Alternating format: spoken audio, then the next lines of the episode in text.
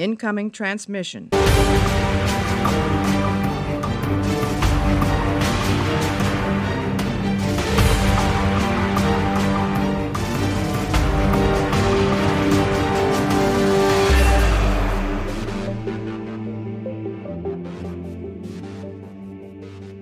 Hallo und herzlich willkommen zur neuen Ausgabe von Warpcast. Wir beginnen heute mit A Beginner's Guide to Perry Roden. Und bevor ich meine fantastischen Gäste heute begrüßen darf, möchte ich euch noch ein paar allgemeine Sachen sagen. Ihr habt es ja wahrscheinlich schon auf unserer Magazinseite gesehen. Und zwar öffnen wir unser Portfolio ein paar anderen Themen. Zum Beispiel wird Fantasy und teilweise auch ein paar andere Spielarten der Science Fiction und Fantasy in Zukunft für uns eine Rolle spielen. Das heißt, auch hier im Warpcast wird es hier und da mal dazu kommen, dass wir über Fantasy-Bücher, Serien, Filme oder Videospiele reden. Finde ich ganz spannend. Und wir haben da auch schon ein paar Eisen mit ein paar neueren Ideen im Feuer, von denen wir jetzt aber noch nichts verraten wollen. Allgemein zum Podcast sei gesagt, dass wir uns in nächster Zeit erstmal auf die Formate A Beginner's Guide to Perry Roden, den kennt ihr ja bereits, A Beginner's Guide to Perry Roden Neo, das ist eine Serie, die wir heute starten. Podcast zum Thema Star Trek Litverse, eine Podcast-Serie über Science-Fiction Masterminds, in dem wir über wichtige Autoren oder wichtige Köpfe in der Science-Fiction sprechen wollen. Außerdem wollen wir beginnen einen Star Trek Enterprise Rewatch Podcast, genaueres dazu in der nächsten Sonderfolge. Special-Folgen oder Spezialfolgen oder Sonderfolgen zu einzelnen Staffeln von Science-Fiction-Serien oder zu Science-Fiction-Romanen oder Filmen und eben Feature-Freunde, äh, Feature-Folgen mit befreundeten Podcasts wie zum Beispiel im radiofreien Erdruss, denn da sei gesagt, da ist etwas geplant, was in näherer Zukunft kommen wird. Außerdem, ich außerdem, darf ganz kurz nein, anmerken. nein, nein, nein, nein, darfst du nicht, Mario. Ich habe dir ja auch nicht mal Hallo gesagt. Jetzt hältst du den Schnabel, bis ich fertig bin. Oh Mann. Außerdem bleiben wir erstmal bei der zweiwöchentlichen äh, Rhythmus des Podcasts. Also wir releasen alle zwei Wochen einen neuen Podcast. Aber irgendwann möchte ich gern, äh, dass es wieder wöchentlich kommt. Da müssen wir aber erstmal schauen, wie sich das in Zukunft entwickelt. Für die nächste Zukunft, also so bis Ende 2021, werden wir zweiwöchentlich erscheinen. Heute beginnen wir mit dem A Beginner's Guide to Perry Road Neo. Und zwar besprechen wir die Bände 1 bis 4. Und dazu darf ich meine fantastischen Gäste begrüßen. Ladies first, Mario. Du musst dich noch ein bisschen gedulden. Hallo Bianca. Hallo zusammen. Und hallo Mario Stars. Und jetzt darfst du mir ins Wort fallen. Jetzt will er auch nicht mehr. Hallo.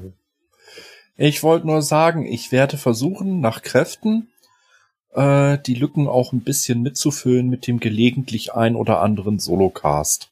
Da habe ich schon zwei, drei Pläne erstellt, bin noch am Erstellen der Skripte, dass es kein so ins äh, Leere hineingelabertes Zeugs wird. Schauen wir mal. Genau. Also ein paar Monologe oder Einzelpodcasts von anderen Leuten werden dann hier auch zu hören sein, die mich dann ein bisschen entlasten. Finde ich ganz stark. Und was da alles auf uns zukommt, werden wir uns alle davon überraschen lassen müssen.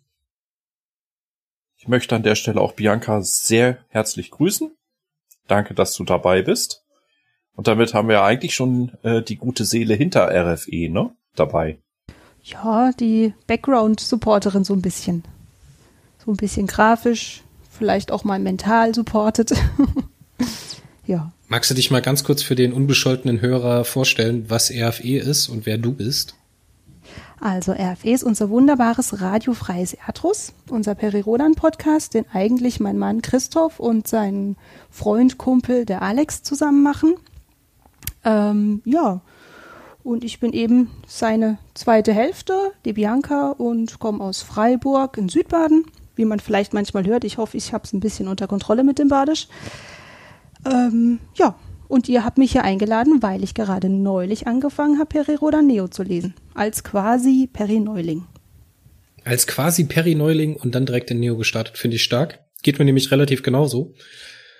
Außerhalb von A Beginner's Guide to Perry Roden habe ich relativ wenig Perry Roden Kontakte gehabt. Habe jetzt, wie gesagt, den Eschbach-Roman gelesen, habe die ersten 20 Bände gelesen und jetzt beginnen wir praktisch mit Neo. Was wollen wir in A Beginner's Guide machen? Ich denke, das ist schon bisschen klar, wenn man die alten Formate gehört hat. Trotzdem wollen wir es hier nochmal betonen. Hier geht es um eine Einstiegshilfe für Neuleser. Das heißt, wir werden nicht ins letzte Detail einzelne Sachen besprechen, sondern wir wollen einen Überblick geben und so einen kleinen Schnupperkurs über die ersten paar Staffeln vom Periroden Neo-Versum. Dazu haben wir einmal den Mario mit dabei, der heute den ja, den Auskenner-Meme, ne, der uns unsere Fragen beantwortet. Einmal, alter Hase. Ja, der alte Hase, genau. Eigentlich wollten wir noch einen zweiten alten Hasen dabei haben, nämlich den Sven, der auf Warpcore ähm, Periroden Neo hauptsächlich betreut. Leider ist er noch arbeitstechnisch gebunden und wir müssen mal schauen, ob er vielleicht später noch dazu kommt, was zu sagen oder eben nicht. Wie gesagt, das muss ich erst alles noch zeigen, aber wir werden sehen. Auf der anderen Seite Bianca und mich. Bianca, du hast vorher überhaupt keinen Perioden gelesen oder ein bisschen oder? Ähm, ich habe es ganz arg versucht. Dadurch, dass ja eben mein Mann äh, diesen Podcast macht, war es mir wirklich ein Anliegen, damit ich, äh, dass ich einfach auch weiß, über was die zwei reden weil wenn man so hinten im Hintergrund sitzt während der Aufnahme und dann hört man die ganze Zeit die Shawapan und die Kairana und der Bull und man denkt so, what the fuck, über was reden die da what eigentlich? What the fuck? Ja, also wirklich diese, es klingt wirklich wie klingonisch am Stück teilweise. Ähm, ich habe es wirklich versucht, zuerst mit den Silberbänden als Hörbuch. Das war eigentlich auch ganz okay, nur war es mir dann ehrlich gesagt irgendwann ein bisschen, ja, es war halt weit weg vom aktuellen Geschehen. Deswegen habe ich dann Anfang des Jahres versucht, nochmal mit Band 3000 einzusteigen, aber ich habe es wirklich versucht, es ist mir zu trocken. Weil, ja, ähm, wie soll ich denn sagen, es, es wirkt für mich als Neuling alles so ein bisschen arg technisch, aber jetzt nicht im Sinne von, dass es zu viele ähm, technische Details werden, sondern es wirkt alles sehr kühl. Es sind wenig Emotionen Zumindest jetzt aus meiner Sicht. Das ist jetzt meine Sicht der Dinge. Aber, ich wollte ja. gerade schon sagen, die meisten Altleser dürften dich wahrscheinlich jetzt an der Stelle schon ja, in der Luft zerreißen. Ich bin schon raus. Ich bin schon ist raus. Das schon viel zu viel Charakterisierung und so weiter. Ja. Und ist das alles viel zu lebendig? Das müsste viel technifizierter sein. Genau. Und mir war es nicht lebendig genug. Wobei es gab ein paar Romane. Also ich glaube, ich habe in Summe ab 3000, weiß nicht, 10 oder 12 gelesen, wenn überhaupt und immer wenn ich einen Charakter lieb gewonnen hatte, war der im nächsten Buch nicht mehr dabei. Und das war auch so ein Punkt, wo ich gesagt habe, nee, ähm, das brauche ich dann nicht. Ja. Ich denke, zu meinem Lektüreweg muss man nicht mehr viel sagen, wenn man vorher die anderen A Beginner's Guide to Perry Roden gehört hat. Wie gesagt, den Eschbach habe ich gelesen, die ersten 20 Perry-Hefte habe ich gelesen und mich halt äh, bisschen an Mario gerieben, was da so inhaltlich passiert ist. Und jetzt bin ich eingestiegen mit Neo und habe äh, für mich so ein bisschen beschlossen, was auch so ein kleiner Teaser für meine Meinung sein soll. Ähm, ich werde Neo komplettieren.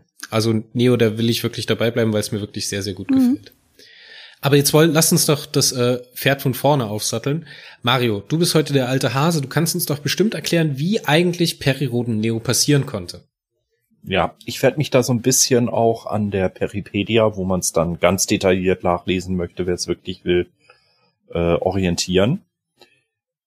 Vielleicht sollte man erstmal definieren, was ist Periroda Neo überhaupt. Ähm, Periroda Neo ist kein Reboot des klassischen Perry Roden, ist aber auch nicht kanonisch. Es ist eine Neuinterpretation.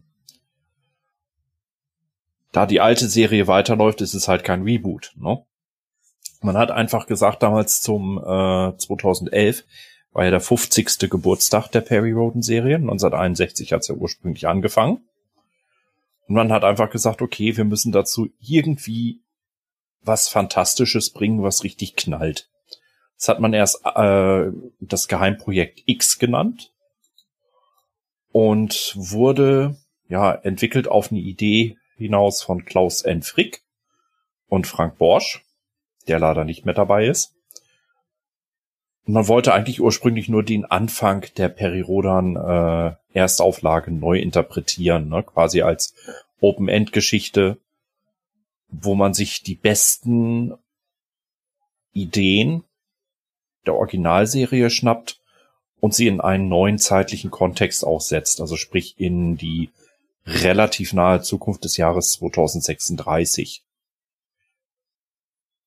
Und ähm, ja, bis ungefähr August 2011 hieß es Geheimprojekt X. Und dann haben sie es äh, am 30. September 2011 das erste Heft rausgebracht, Periroda Neo Sternenstaub. Du sag, gab, ja? Du sagtest jetzt, es ist nicht kanonisch. Ich würde jetzt als Betrachter der Sache, wenn ich mich ein bisschen damit auseinandergesetzt habe, so wie ich es getan habe, würde ich jetzt nicht sagen oder würde ich nicht behaupten, dass da eine Unstimmigkeit gibt zwischen kanonisch und nicht kanonisch. Für mich stehen die beiden Sachen eigentlich für sich. Und klar ist es Ja, für Periroden Erstausgabe nicht kanonisch, aber begründet das nicht einen eigenen Kanon? Eigentlich? Äh, in sich ist die Neo-Serie kanonisch für sich. Es ist ein eigenständiges Universum. Das musste auch äh, damals von der Redaktion, und da bin ich durchaus ein Verfechter von, ganz klar äh, äh, gesagt werden, Neo und die Erstauflage werden außer Namensgleichheiten bei Protagonisten keinerlei Berührungspunkte haben. Es wird nie ein Crossover geben. Nicht mal die Andeutung kanonisch wird's trotzdem, es wird als trotzdem als äh, von den von den Perry Hardcore Fans, wie ich es ja eigentlich bin, als nicht kanonisch bezeichnet, einfach weil alles was nicht Erstauflage ist, ist nicht Kanon. Punkt. Jetzt lass uns doch mal die Erstausgabe ein bisschen gegen Neo halten. Wo unterscheiden sich die beiden Serien? Auf der einen Seite ganz offensichtlich ist, dass es die Erstausgabe wöchentlich erscheint und die Neo-Serie zweiwöchentlich. Ist das soweit richtig? Ja, und im Umfang. Die Perirodan-Hefte haben 60 äh, Seiten, Pi mal Daumen. Die Perirodan Neo-Hefte haben ungefähr den Umfang von 100 Seiten, erscheinen nicht als Heft, sondern als Taschenheft. Also schon mit Bindung und nicht geheftet. Und vom Textumfang her kann man sagen, von den Anschlägen her, wenn Perirodan normales Heft circa 30 bis 35.000 Anschläge hat, hat ein Neo so circa 45 bis 50.000 Anschläge. Also entspricht ungefähr Pi mal Daumen anderthalb normalen Perirodan-Heften. Genau, und in der Größe ist es irgendwas zwischen A6 und A5, würde ich jetzt mal behaupten. Bisschen kleiner als A5, wesentlich größer als A6.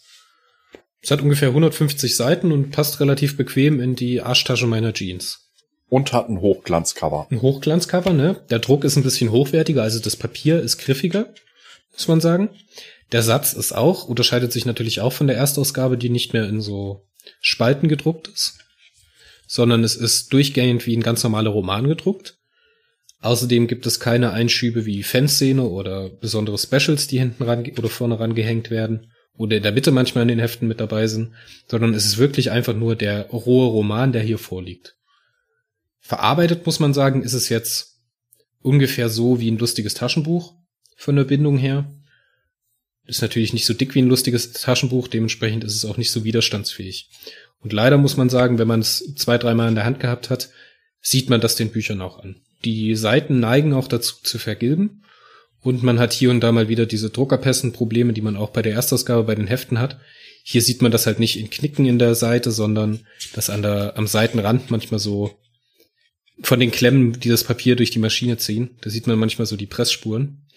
Ist jetzt nicht so hochwertig, ist aber vom Griff her und von, von der Materie her deutlicher Quantensprung zu den Erstausgaberomanen, die halt wirklich wesentlich preiswerter gedruckt sind. Preislich unterscheidet sich so ein Heft, glaube ich, auch sehr deutlich. Ich guck jetzt hier gerade mal. Ich habe jetzt hier die Nummer 12, die damals für 3,90 Euro erschienen ist. Jetzt greife ich mir mal ein Periroden Heft, das liegt hier nämlich auch noch auf meinem Schreibtisch, was ja bekannterweise heutzutage für 2,30 Euro am Kiosk liegt. Ähm, von der Verfügbarkeit her ist zu sagen, es gibt die Neo-Hörbücher, die, glaube ich, auch immer mit dem Heft oder mit dem Roman dann veröffentlicht werden, die dann auch in den meisten Streaming-Diensten mit inbegriffen ist. Also ich bei, äh, ich benutze Apple Music selbst für mich so, weil ich ein Apple-Head bin, das ist nun mal so. Da sind alle Hefte verfügbar. Oder alle Romane Mhm. verfügbar als Hörbuch. Ausgenommen das äh, Neo-Heft 13, was du auch nirgendswo mehr äh, bekommst. Du kannst alle Perirodan äh, äh, Neo-Hefte, ich habe es nachgeguckt, im Perirodan Shop noch bestellen, sogar die Nummer 1, aber nicht die Nummer 13. Warum ist das so? Copyright-Probleme vielleicht. Da habe ich noch nichts so rausgekriegt. Ich gehe aber davon mal aus, dass äh, der Roman Schatten über Ferrol von Hermann Ritter geschrieben irgendwelche rechtlichen Probleme haben könnte. Alter, sowas kannst Aber du mir nicht sagen. Du kannst mir das doch jetzt nicht sagen, Alter. Ich fange gerade an, den Mist zu sammeln und jetzt bin ich übelst nervös. Ich muss jetzt eigentlich gleich aufstehen, rüber zum Bücherregal gucken und gucken, ob ich die 13 schon hab oder nicht. Ich gucke das jetzt in meiner Liste nach. Ich habe eine übelst schlaue Excel-Tabelle gemacht. Redet ihr mal weiter, ich muss das gerade gucken, sonst werde ich, es macht mich schon wieder rasend. Die, ja, Ich hätte da so einen kleinen Einwurf. Einen kleinen Ja. Einwurf zum Sache ähm, Tolino lesen, weil ich lese es auf dem Tolino aus leider Platzgründen in unserer Wohnung. Ähm, dort hat man die Möglichkeit, nicht nur die Romane einzeln zu kaufen, sondern als Pakete. Da bekommt man dann meistens ein Paket mit acht Romanen für 20 Euro und spart dann so pro Band, glaub 50 Cent. Wenn man eh weiß, man liest jetzt alle, kann man sich das ja auch als Paket gönnen. Genau, als Paket gibt's die noch. Es ist A im pa Perirodan äh, Staffel 2 Paket drinne. Es ist drinne im äh, Platinband Nummer 3. Äh, nee, Nummer 4, Entschuldigung. Äh, leider inzwischen eingestellt, die Platinbänder als Sammelbänder, aber die Platinbänder 1 bis 13, das sind jeweils vier Hefte, plus Exklusivstory gibt's für 50 Euro neuwertig. Also kann man auch nichts meckern. Ähm, und als E-Book gibt's das auch als Einzel-E-Book, aber in der Printausgabe gibt's das nicht mehr. Warum auch immer. Oh mein Gott, ich hab's nicht. oh je.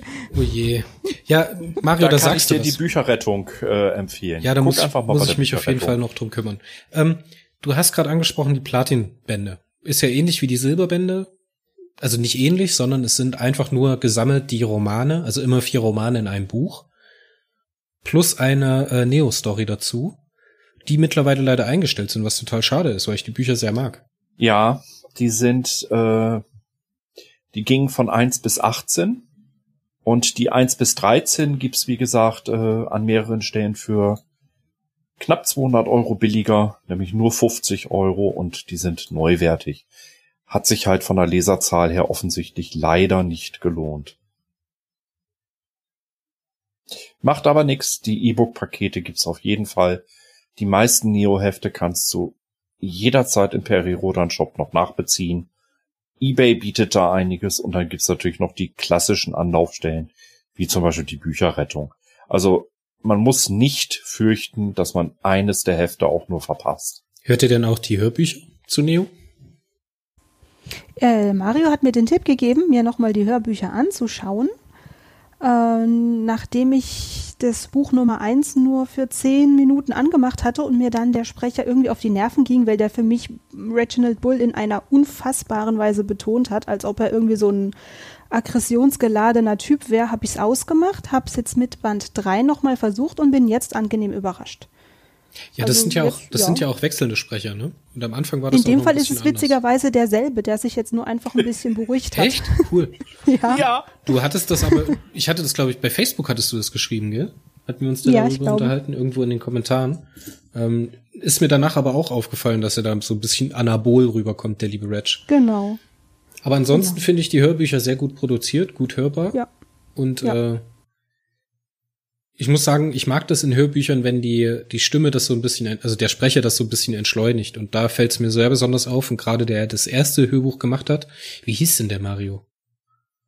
Hanno? Müsste ich Hanno. Kirsch oder Müs- sowas? Müsste Hanno Dinger sein. Hanno Dinger? gerade.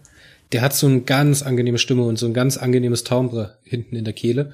Ich finde es so schön, dem zuzuhören und der spricht das halt so langsam und betont. Aber leider hat er seine Schwächen, wo die Dialoge aufpoppen und wo er die äh, Charaktere übernimmt. Mario, kannst du uns mal Ja. ganz kurz erklären, wo sich Neo jetzt von der Erstausgabe trennt?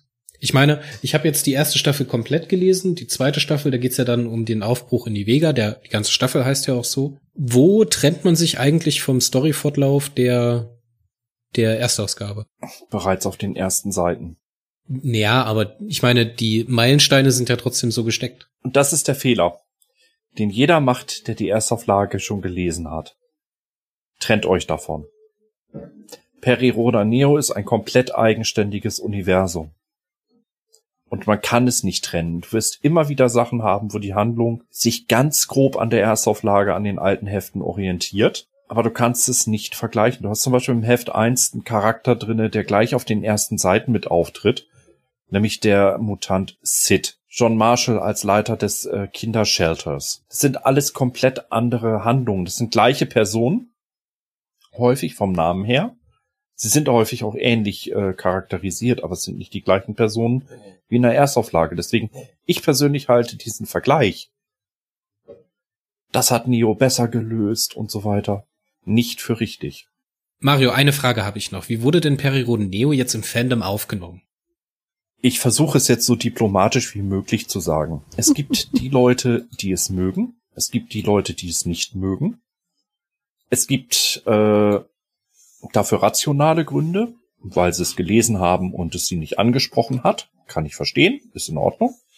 Es gibt irrationale Gründe, wie so ein paar Leute, die, wenn sie Perineo hören, schon gleich Geschichtsfälschung skandieren. Sollte man vielleicht sich darüber im Klaren sein, dass der Begriff Geschichtsfälschung in dem Kontext Nazisprech ist. Ja, nenne ich so deutlich.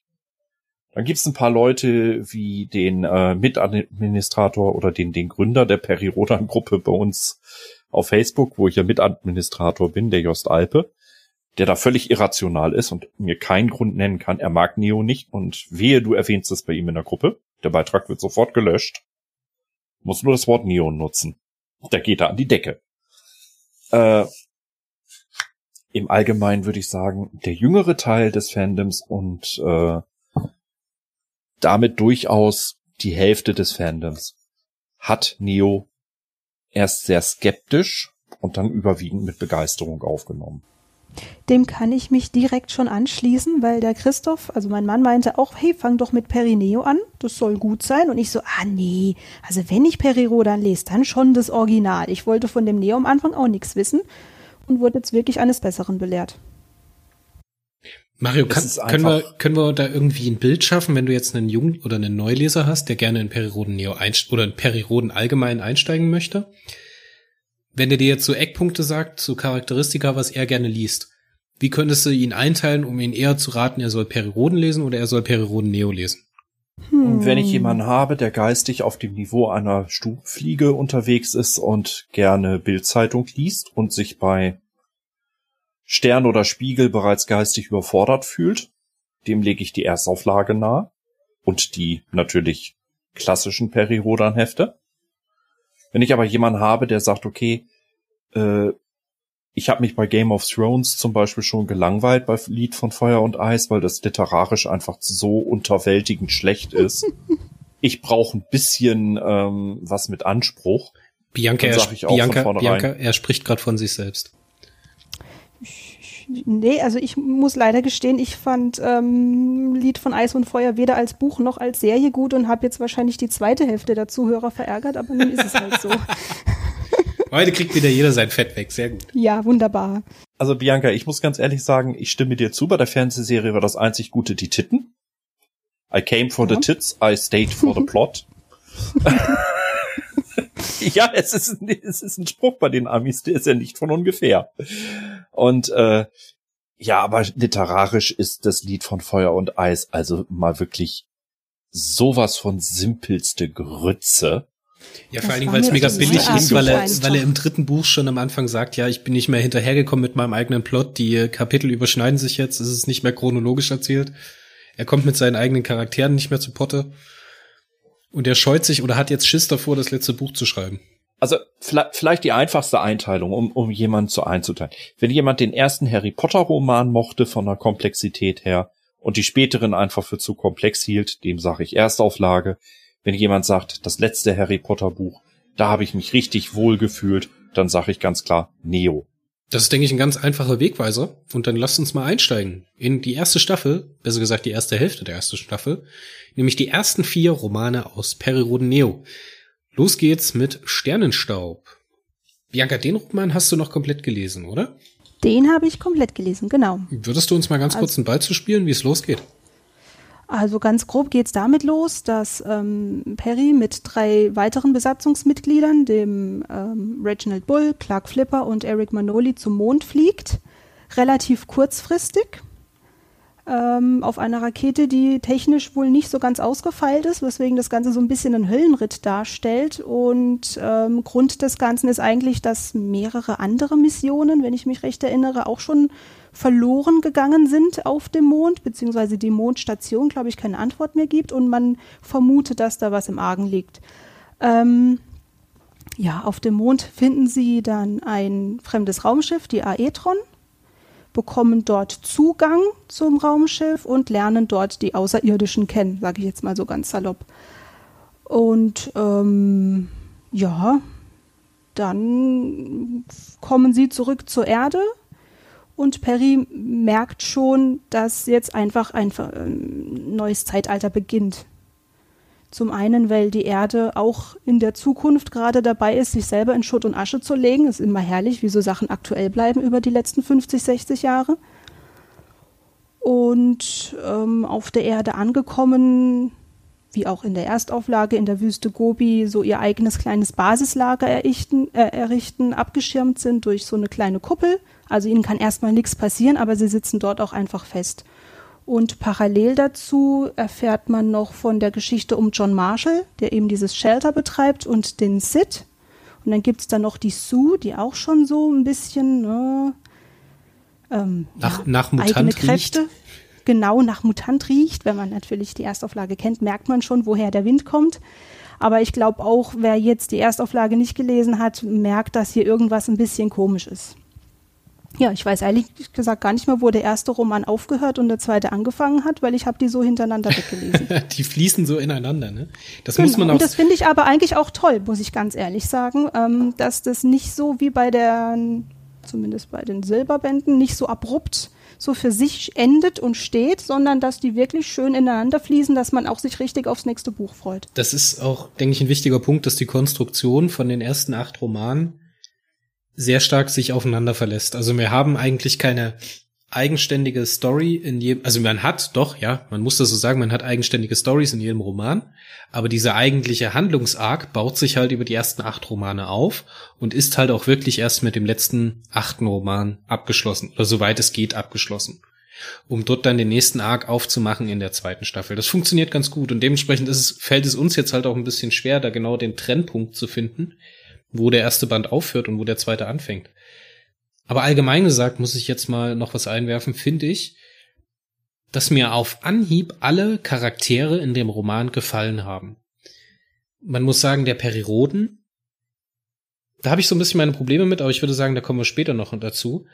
Der Reginald Bull, der Minoli, der Haggard, äh, der Haggard sage ich, der, der Flipper, die funktionieren alle als Charakter. Und auch schon am Anfang merkt man, dass die im Zusammenspiel charakterisiert werden. Das finde ich ganz, ganz stark. Und gerade auch John Marshall und Sid Gonzalez, die findet man ja auch so, das sind ja auch wieder so Gegenpole, ne? Auf der einen Seite der Down to Earth John Marshall, der halt versucht, die Kinder durchzukriegen und auf der anderen Seite der impulsive Sid Gonzalez, der halt nichts anderes will, als zu Perioden zu kommen. Finde ich total toll. Gerade auch im ersten Buch. Sehr, sehr gut gelungen. Und diese ganzen Intrigen, die über die erste Staffel schon losgehen. Was du jetzt vergessen hast, ist, dass die äh, Spoiler, ne, also es gibt eine allgemeine Spoilerwarnung für unsere kleinen Inhaltszusammenfassung. Das ist, denke ich, klar, dass die äh, US-amerikanischen Machthaber da eine Bombe eingeschleust haben und auf dem Mondfahrzeug eine Bombe äh, versteckt haben, die dann zur Aetron gebracht werden soll, denn die amerikanische Regierung weiß schon von der Aetron, die auf der Rückseite des Mondes gelandet ist. Ich würde an der Stelle mal ganz paar Sachen betonen für die Altleser wieder. Ich mache hier mal den Advocado, äh, Advocados äh, Diaboli. ähm, zum einen hat mir sehr gut gefallen das moderne Setting. Es klingt, obwohl die Hefte jetzt schon zehn Jahre alt sind, äh, erschreckenderweise sind wir mit der Umwelt- und Naturentwicklung, wie sie in Periroda Neo ent, äh, entwickelt wird, nämlich wir stehen vor dem kompletten Aus, äh, die Situation, die man dort noch ins Jahr 2036 verpackt hat, haben wir 2020 bereits. Herzlichen Glückwunsch. Ähm, besonders beeindruckt hat mich im ersten Heft schon gleich Reginald Bull. Ja, er hat offensichtlich eine zweite Gehirnzelle spendiert bekommen. das stimmt, das ist mir auch sehr gut aufgefallen. Mein Gott, was war der in der Erstauflage einfach? Also ein so selten dämlicher Mensch, der, der wäre als nicht mal mehr grenzdebil hier in Deutschland in Behindertenheim eingewiesen worden, so doof wie der da rüberkommt. Hier hat er wenigstens mal die Möglichkeit, sogar stellenweise Perry zu übertrumpfen. Hier ist nämlich Perry eher so der Hampelmann, so ein bisschen. Der Perry wird hier eher so als Träumer dargestellt, so als hm. der die Visionen hat, aber er hat, braucht halt seine Crew, seine, seine Fähigkeiten, also den Bull als Techniker, den Minoli als Arzt, der so sein Ruhepol ist. Das wird ja auch dann so beschrieben, dass diese Crew so ein Team ist. Das finde ich echt stark. Und den äh, Flipper, den man mitgenommen hat, obwohl er trotzdem diese Situation mit der Beth hat, wie man es ja schon aus der Erstauflage kennt.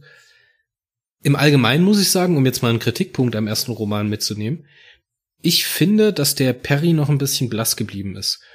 Aber ich glaube, das liegt daran, dass man sich da bisschen zu sehr auf die Charakterisierung verlassen hat, die im der Erstauflage mit ihm gemacht wurde oder wie er dort charakterisiert ist, dass man sich da zu stark drauf verlassen hat. Ich finde die anderen Charaktere, gerade bei Reginald Bull funktioniert das fantastisch oder bei John Marshall, die sind sehr eigenständig und sehr gut auserzählt schon von Anfang an und die sich dann Stück für Stück aufbauen.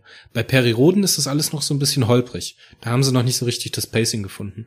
Ich weiß jetzt nicht, ob das gewollt ist. Das ist ja so ein Punkt, den Mario mir immer entgegenhält, dass der Hauptcharakter von so einer langen Romanreihe immer recht ähm, diffus bleiben muss, damit man halt viel mit ihm machen kann.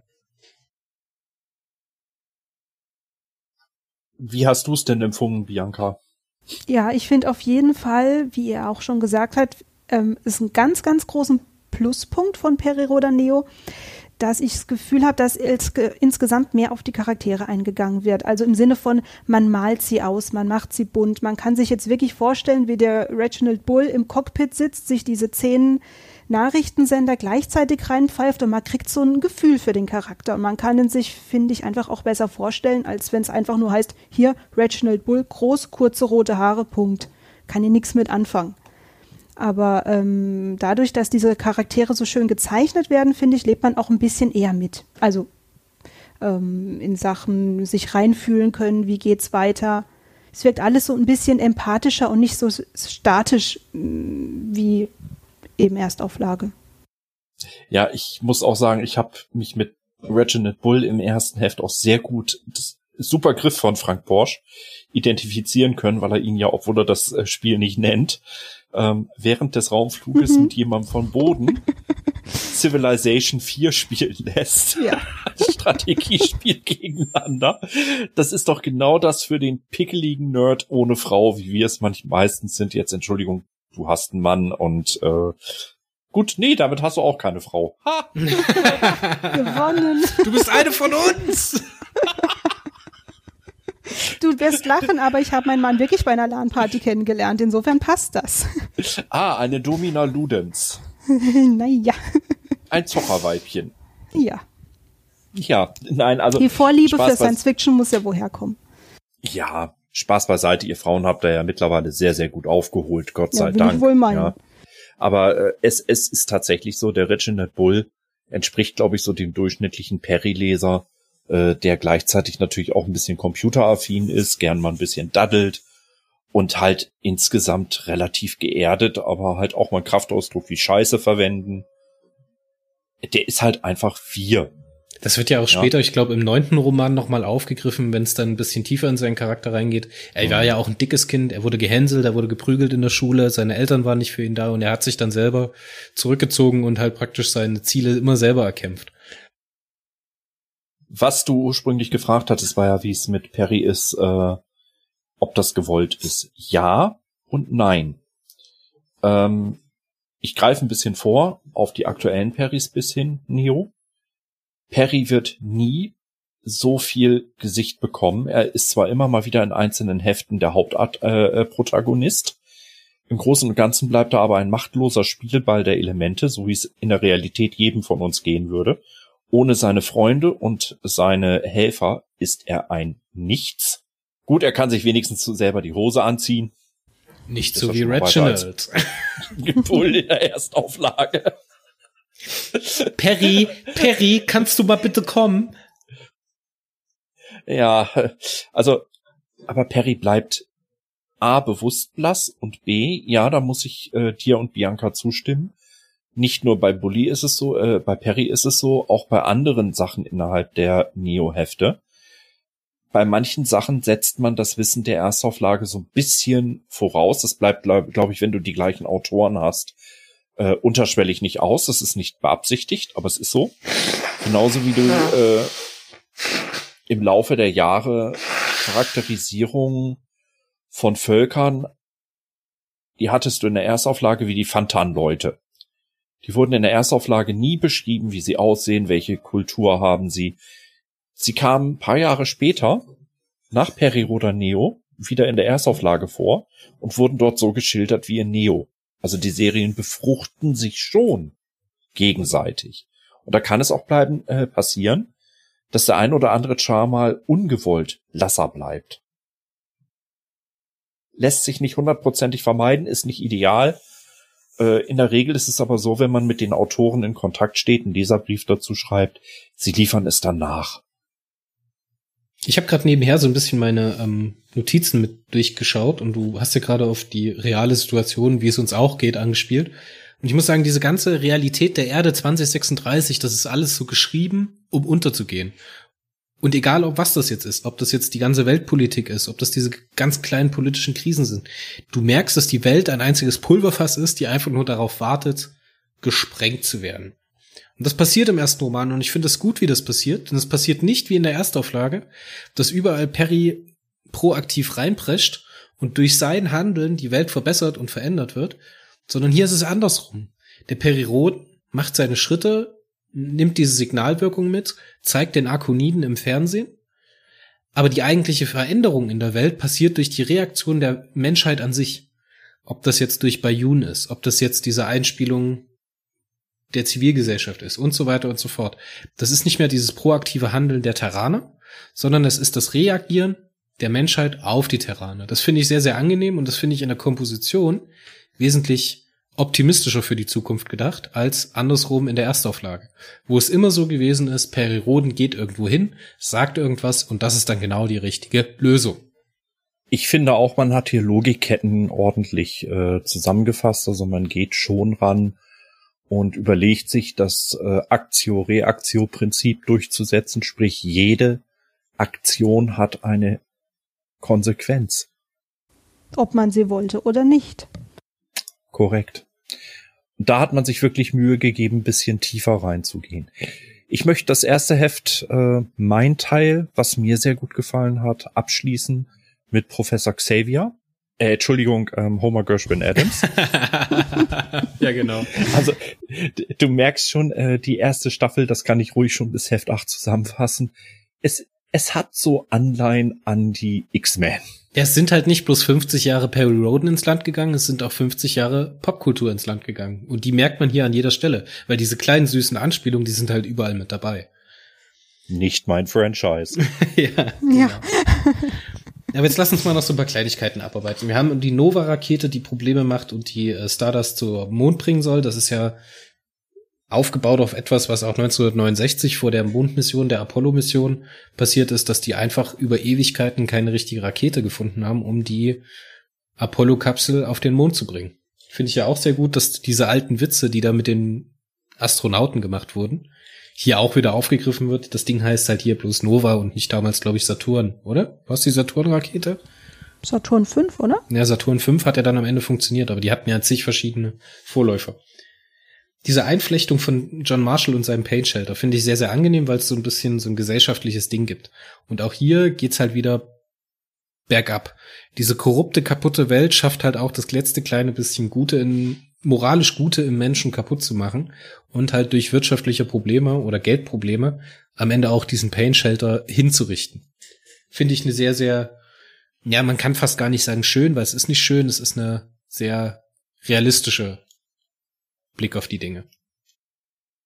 Dazu eine Anmerkung. Ähm, John Marshall hat dann ja eine Fick-Freundin, die sich ja auch um sein, Entschuldigung für den Ausdruck, aber anders kann man die Tussi ja nicht nennen. Ja, Friends with Benefits. Um die, ja, Fick-Freundin, genau. Und äh, die wohnt ja in einer sogenannten guided Com oder oder gated Community, äh, gated Community so rum. Sprich äh, ein Prinzip in den USA, wo du einfach äh, Luxusleute in einem umzäunten Gebiet bewacht von zig Sicherheitspersonal eine heile Welt vorschauspielerst. Schweineteuer. Damals gab's das als Experiment 2010, 2011 an zwei Stellen in Amerika. Mittlerweile gibt's diese Gated Communities in Amerika, über 30 Stück. Ich kenne jemanden, der dort wohnt. Ganz entfernte Verwandte von mir. Ich bin wirklich oh, zutiefst Kotzen. erschrocken.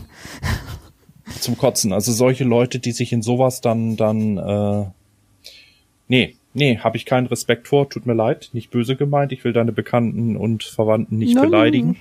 Mhm. Aber allein wenn ich dann dann äh, setze und das ist ja auch etwas, was der Wahrheit entspricht, diese Tussi nutzt einen Wasserfilter.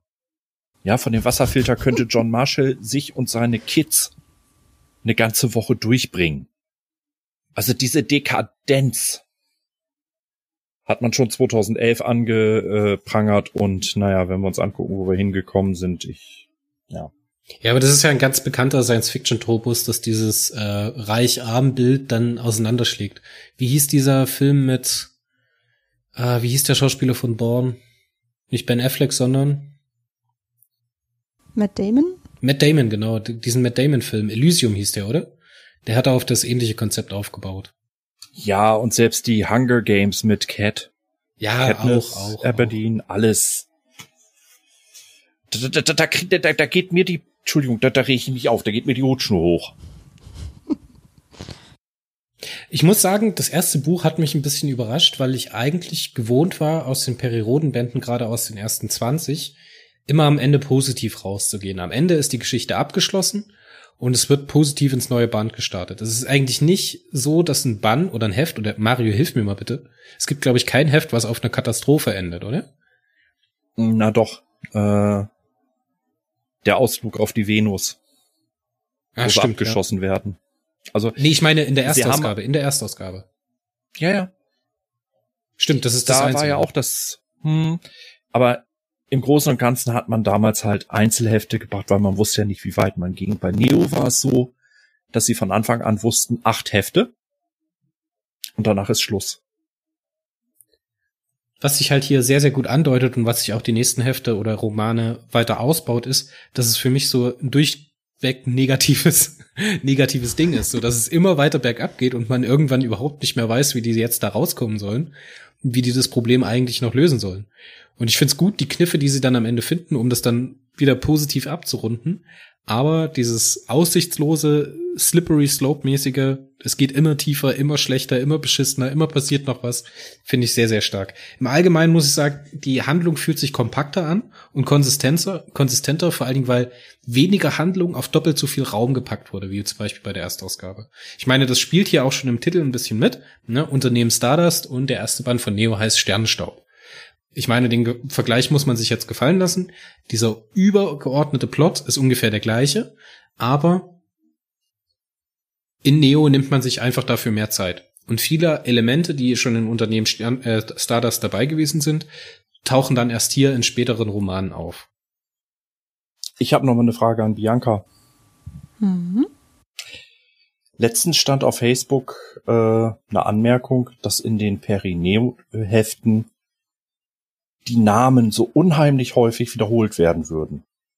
Hast du das auch irgendwie empfunden? Nö, gar nicht. Gar nicht. Also, ähm, das Einzige, was mir aufgefallen ist, in dem Fall positiv ist, nach dem ersten Band ähm, Perineo konnte ich mit mir die meisten, nicht alle Namen, aber die meisten Namen auch wirklich merken, weil einfach eine Figur, ein Charakter aufgebaut wurde.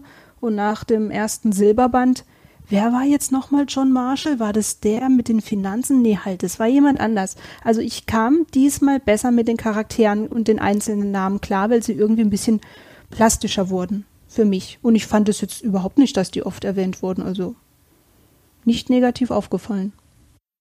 Da hatten wir uns ja auch sehr lange drüber unterhalten, Mario. Vielleicht wollen wir es jetzt direkt nochmal auflösen, bevor wir das nachher im Fazit machen. Ich glaube nämlich, dass wir beide da einer Meinung sind, dass das an der Konstruktion der Romane liegt. Dass man hier hat, also hier hat man durchaus mal einen Charakter, der halt in einem Roman eingeführt wird und dann ein paar Romane später wieder aufgegriffen wird. Und dass man dann halt durchaus mal den Namen nennen muss und dass halt auch die Szenenbildwechsel wesentlich hochfrequenter sind als bei anderen Heften der Periroden-Serie. Ja, man hat bei Neo teilweise Charaktere erst nach 40 oder 50 Heften, das sind zwei bis drei Jahre, wird ihre Story erst fortgesetzt. Solange tauchen sie in den Heften nicht auf. Trotzdem weißt du wieder, wer es war. Du weißt, du hast von dem schon mal gehört. Und ähm, der zweite Punkt, ja, ich habe mal eine Textanalyse gemacht. Also ich habe immer anderthalb Erstauflagenhefte, aktuelle wie frühere, verglichen mit den Neos. Die Namen werden in Neo circa 1,2 mal häufiger genannt. Was aber auch daran liegt, dass die Dialoge einfach äh, lebendiger gestaltet sind und du häufig nicht sagen kannst, er sagte und dann sagte er und dann sagte er. Ja, wer sagt denn jetzt was? Wer ist denn er? ich muss auch sagen, der Dialoganteil oder der Anteil, wo mehrere oder einzelne Charaktere sprechen, ist in Neo höher als in der Erstauflage in den ersten 20 Heften. Gefühlt für mich.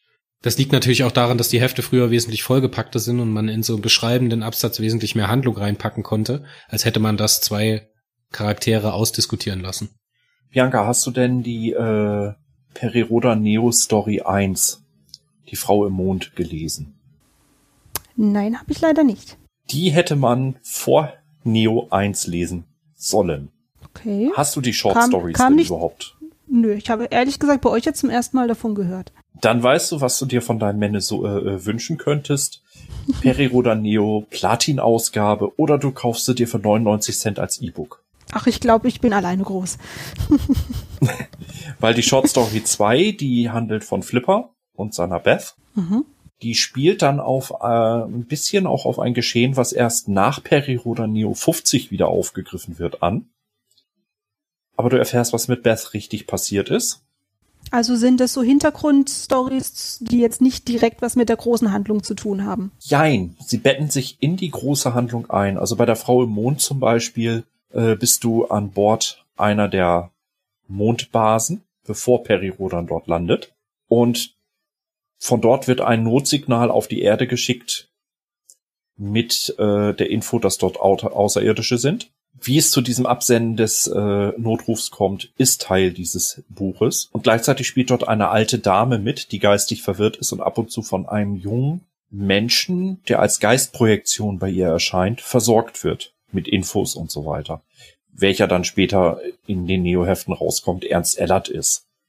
Also es sind Erweiterungen. Mhm. Es sind einfach Handlungsvertiefungen, die vielleicht noch mal ein bisschen die Handlung ein bisschen genauer beleuchten oder das ein oder andere Plothole ein bisschen füllen nachträglich. Aber in der Regel immer zu dem jeweiligen Viererblock, der in so einem äh, Platin-Buch zusammengefasst ist, passt. Ich schreibe demnächst für Warpcore auch die äh, Periroda Neo, die Classics dort zumindest mal zusammen. Und da steht dann auch ungefähr bei, wo du die Short Story einordnen solltest. Pi Das ist gut zu wissen. Das ist hilfreich. Ich habe nämlich nämlich, bevor ich mit Neo angefangen habe, auf der perirodan.net Seite ein bisschen umgeschaut, da eben auch von diesen Paketen erfahren. Aber diese Short Stories, da war ich jetzt, glaube ich, nicht drüber gestolpert. Die sind Das aber echt nett. nämlich- Die machen echt Spaß. Ja. Ja.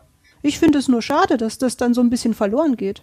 Naja, sie heißen Perirodan äh, Story oder Perirodan Neo Story. Die erste, wie gesagt, liest man normalerweise vor Heft 1. Ich würde dir empfehlen, auf jeden Fall nach dem Ende von Heft 4 die zu lesen. Und die äh, Short Story 2 liest du vor Heft 4, äh, 5 von Neo. Alles klar. Alles klar, dann machen wir mal ganz kurz noch die Trennlinie zwischen Band 1 und 2, bevor wir in die Pause gehen. Denn am Ende von Band 1 landet die reparierte Stardust wieder auf der Erde. Tora schießt die bösen, bösen russischen, amerikanischen und chinesischen Raketen ab und äh, Periroden sendet in das internationale NS das Bild des Arkoniden Crest. Und man endet praktisch genau da, wo die Erstausgabe mit Unternehmen Star Stardust auch geendet hat. Stars Star Stardust. Ja, ich krieg irgendwie einen Zungenbrecher. Es geht schon wieder los. oh man, das schneiden wir jetzt nicht. Das bleibt drin. Ja, Operation Stars Dust. Ja, ja, ja, ja, ja, ja, ja. Genau, also das Ende ist relativ genauso. Hat jemand von euch noch irgendwas zu Band 1 zu sagen, was jetzt noch nicht erwähnt wurde? Also ich hätte noch anzumerken, dass ähm, in Band 1 auch die Arkoniden daran kranken, dass sie sich an ihren Fiktivspielen verloren haben. Und jetzt nochmal zehn Jahre später, beziehungsweise nochmal 60 Jahre später, nach den ursprünglichen Erscheinungsdaten, wird es ja aktueller denn je. Also es wird ja einfach nicht besser, sondern wir nähern uns da gesellschaftlich ja immer weiter dran an, habe ich das Gefühl. Das, hätte, das haben so die, das haben die gar nicht verändern müssen, weil es einfach immer noch genauso ja. aktuell ist. ja, und damals hat man noch gedacht, was ist denn das für eine schwachsinnige Idee vielleicht? Oder ach, wie kommt man denn auf sowas? Und heute, ja, ist eigentlich so, ne? Mhm. Ja, die Dekadenz greift zumindest in unseren Breitengraden immer weiter um sich. Aber ich möchte jetzt kein Politikfass öffnen. Also würde ich sagen, lassen wir den ersten Band mal äh, enden und äh, geben mal eine ganz kurze Wertung ab. Mario, würdest du ba Daumen hoch oder Daumen runter geben? Neuneinhalb von zehn Sternen. Neuneinhalb von zehn Sternen.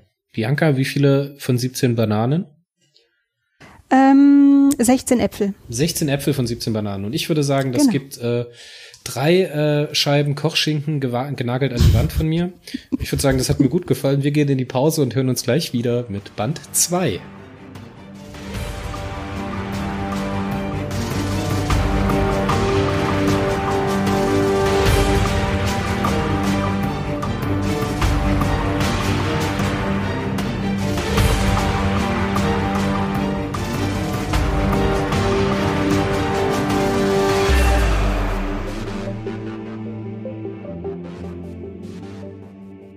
Und da sind wir auch schon wieder zurück aus der Pause.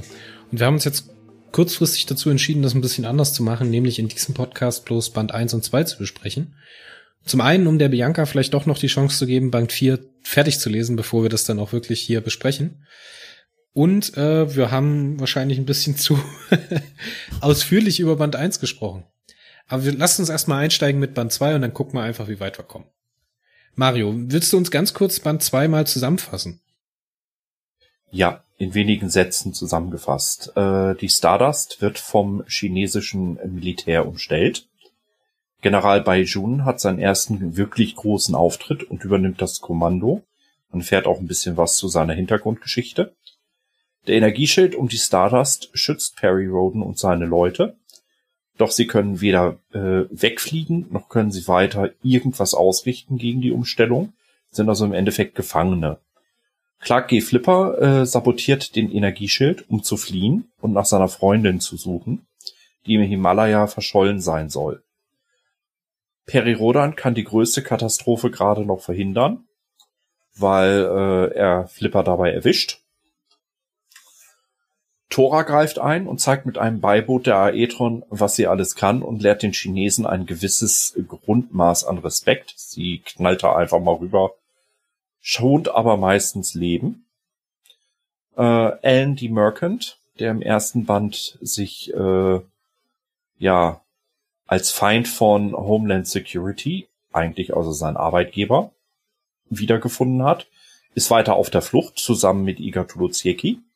Er wird von Homer Gershwin Adams gefunden und gerettet. Und Professor Xavier äh, Adams ist der reichste Mensch der Welt und sucht Mutanten. Und am Ende des Heftes ruft Peri Rodan die Völker der Erde auf, zu ihm in die Gobi zu kommen, um die Vision oder Utopie Terrania zu, äh, äh, mit Leben zu erfüllen. Genau, der zweite Roman heißt auch dementsprechend Utopie Terrania. Hat so ein bisschen mehr Strahlwirkung aus der erste Teil. Das ist so ein, einer der letzten Kritikpunkte, den ich am ersten Teil hatte, den ich vorhin vergessen habe, ist, dass der natürlich nicht so viel Appellwirkung hat wie Unternehmen. Äh, Alter, es geht schon wieder los. Unternehmen Stardust aus der Erstausgabe, ähm, dass ihm so dieser, dieser letzte Biss, dieser letzte Appell fehlt. Und das holt äh, Utopie Terrania nach. Und es werden ganz starke neue Charaktere eingeführt. Zum einen den Alan Dean Merchant, den wir auch schon aus dem ersten Teil in dieser kleinen Substory mit äh, Pounder und äh, der Homeland Security kennen. Und den Bayun. Und den Bayun, den mag ich sehr, sehr, sehr gerne. Denn der ist, ab der ersten Begegnung ist das so eine richtige Bedrohung. Das sind so zwei Big Player, die aufeinandertreffen.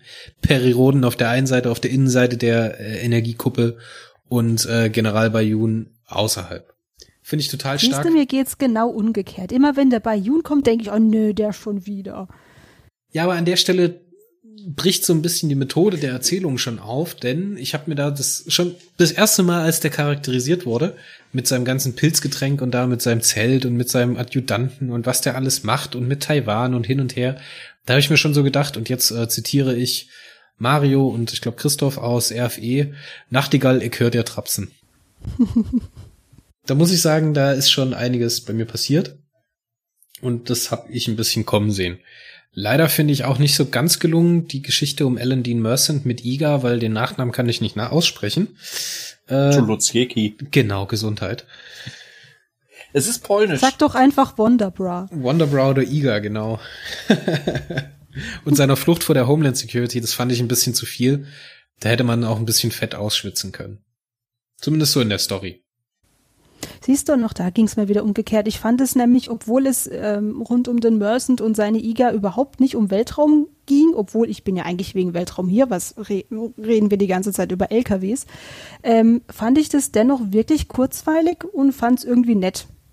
Einfach, ja, gute, gute, nette kleine Zwischengeschichte, die ein bisschen zeigt, dass der Mercent viel mehr ist als seine starre Hülle als ehemaliger Homeland Security Chef. Ja, aber auch das ist im zweiten Band jetzt wieder, das haben wir im ersten Band auch schon gesehen mit John Marshall und seinem Shelter, ist das wieder ein bisschen zu methodisch für mich. Hm. Ja.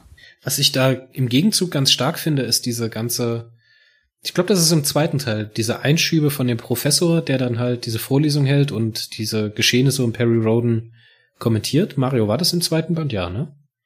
Ja. Ja. Ja, das fand ich ganz toll. Also sowohl im ersten Teil die Sache um den John Marshall als auch im zweiten Teil die Geschichte um ähm, Mercent finde ich eine schöne Methode, um den Rest der Welt überhaupt darzustellen, weil ansonsten sehen wir alles aus der Sicht von Perry oder aus Sicht der Stardust und immer wenn es auf die Charaktere schwenkt, sieht man, wie nimmt es der, der kleine Mann, der Privatmann wahr? Was passiert dort genau zu der Zeit? Und das finde ich eigentlich einen ganz schönen Griff. Da finde ich die Methode aber stärker, also den Kniff stärker, das so telegrammmäßig zu erzählen, wie diese Professoren, die da halt von Homeland Security verfolgt werden und am Ende eingeknastet werden. Weil das sind ja erst so Auszüge aus Blog-Einträgen, dann sind es Teile von Vorlesungen, am Ende sind es Vernehmungsprotokolle und dann Polizeiberichte oder irgendwas. Das finde ich echt eine gute Idee und finde ich echt stark gemacht. Ja. Und besonders aufgefallen ist mir hier, genau bei diesen, wie heißen sie, Geschichtssplitter, haben die, glaube ich, als Überschrift, ist in der Mitte des Buches ein Geschichtssplitter aus Berlin, wo jemand einen kleinen Zettel in seinem Briefkasten findet von wegen, glaubt ihr das auch nicht, was die Medien schreiben, kommt zu uns, wir kennen die Wahrheit. Und das habe ich genau gehört an oder gelesen an dem Tag, als in Berlin der Riesenprotest unterwegs war. Und ich dachte so, nee, oder? Also, Doch. Das war wirklich ein krasser Zufall und treffender hätte es nicht sein können in dem Moment. Ich finde, ich finde es stark, dass sie da halt nicht bloß die eine Seite, die das positiv aufnimmt, abbilden, sondern halt auch die reaktionäre Seite zeigen und so dieses, diese Schizophrenie der Menschheit ein bisschen darstellen. Das nehmen wir ja heutzutage auch wahr. Ne? Ich meine, Berlin am letzten Wochenende, heute ist der zweite Neunte, an dem das aufgezeichnet wird, ist da, denke ich, ein gutes Beispiel dafür. Das ist auch so mein persönliches Bauchweh mit dem Perineus. Der gesteigerte Realismus ist einerseits die Stärke und andererseits das Bauchweh, denn beim Lesen möchte ich eigentlich häufig der Realität entfliehen. Das macht mir Neo aber unmöglich. Du meinst, dass es so Punkt. trefflich am aktuellen Geschehen ist, oder was? Ja. Und dadurch, dass die Plots immer über acht Hefte laufen, hast du sechs bis sieben Hefte lang wirklich diese Hoffnungslosigkeit, die wir hier heutzutage auch haben. Dann später mal irgendwann natürlich auf die Zukunft im All, aber jetzt gerade bei den Sachen, die auf der Erde spielen, du hast diesen Hoffnungsfunken, dass sich etwas ändern kann, erst im letzten Heft. Du hast hier aber sieben Hefte lang Beklemmung, weil das, was man 2011 sich noch gedacht hat, was passieren könnte, genau jetzt gerade passiert und, und wirklich uns in den Arsch tritt. Vor allem, wie ekelhaft diese Unterdrückung und dieser Chauvinismus ist, den Homeland Security hier auslebt. Und ich glaube, es ist auch hier, wo man dann bemerkt, dass diese ganze reaktionäre republikanische Regierung von Amerika halt komplett darin aufgeht. Ich meine, auch später in dem so oder in dem Hintergrundstory von Sid merkt man das, als es da äh, in diesen Mantras endet gegen die Demokraten und ihre neue Weltanschauung und ihre falsche Weltanschauung. Ja. Aber ich finde, ich finde, es deutet sich trotzdem an, dass die Menschheit die neuen Verhältnisse oder die neuen Dinge, die passieren, auch mehr als Chance wahrnehmen oder größtenteils als Chance wahrnehmen, denn als äh, Bedrohung. Denn wirklich bloß die Leute reagieren, als ob sie sich bedroht fühlen würden, die Macht haben und diese Macht nicht verlieren wollen oder halt Angst davor haben, diese Macht zu verlieren. Die eigentliche Zivilgesellschaft, nenne ich das jetzt mal ein Gänsefüßchen, ne? ich mache gerade Airquotes, sieht das eher als Chance an. Und das endet ja dann auch in Perrys Rede vor dem Rundfunk, wo dann äh, er zum, zu der Menschheit spricht und alle Leute dahin einlädt nach Terrania. Und man merkt dann auch, wie alle Flüge überbucht sind und wie die dann halt auch wirklich alle teilhaben wollen. Und halt teilweise auch im großen Teil positiv teilhaben wollen, also mitgestalten wollen. Mm. Dann habe ich es ein bisschen anders gelesen als du. Ich meine, positiv ja. Will ich dir jetzt gar nicht äh, groß äh, absprechen. Jedoch wirst du sehen, dass das der größte Teil der Menschheit in den Schilderungen kopflos, hirnlos, doof reagiert. Ich sag nur die äh, Leute, die sich ähm, angesichts der Arkoniden äh, der Gewissheit, dass es anderes Leben gibt im Weltall als uns, in Massen von Hochhäusern stürzen, die Pulsadern aufschneiden und so weiter, was auch im Buch geschildert wird. Ja, aber Nicht das bildet halt, das bildet halt, was ja auch wissenschaftlich diskutiert wird in den letzten 50 Jahren. Was passiert, wenn man die Menschheit erfährt, dass es anderes Leben im Universum gibt als nur sich selbst? Und dass man merkt, dass der Mensch nicht das äh, universelle äh, Mittelmaß ist. Ne? Also dass man merkt, dass es weiterentwickelte Spezies gibt und dass es wesentlich weiterentwickeltere äh, Spezies gibt als den Menschen, was passiert dann? Und in dieser Diskussion darum sind alle Dinge genannt, die hier im Roman passieren. Auf der einen Seite halt die, die positiv denken, die das als Dammbruch ihrer eigenen Vision wahrnehmen, ne, wie die Leute, die dann später in Terrania charakterisiert werden, die da halt euphorisch sind und mithelfen wollen und im Dreck wühlen, um eine Vision äh, Realität werden zu lassen. Es gibt die Reaktionären, wie zum Beispiel die US-amerikanische Regierung hier oder die chinesische Regierung oder die, ne, aber die chinesische Regierung weniger, weil die ja doch ein bisschen pro, progressiv daran geht. Die russische Regierung zum Beispiel. Die wirken sehr verschreckt und reagieren mit Repressalien gegen Andersdenkende. Und dann gibt es halt noch die äh, Sekten und die äh, Religiösen, die da halt äh, kopflos drauf reagieren. Und es gibt da eine tolle Folge, ich weiß nicht, wie dieses Format hieß. Es gibt so einen Videopodcast von Harald Lesch, der unter anderem auch diese, diese Frage mal diskutiert.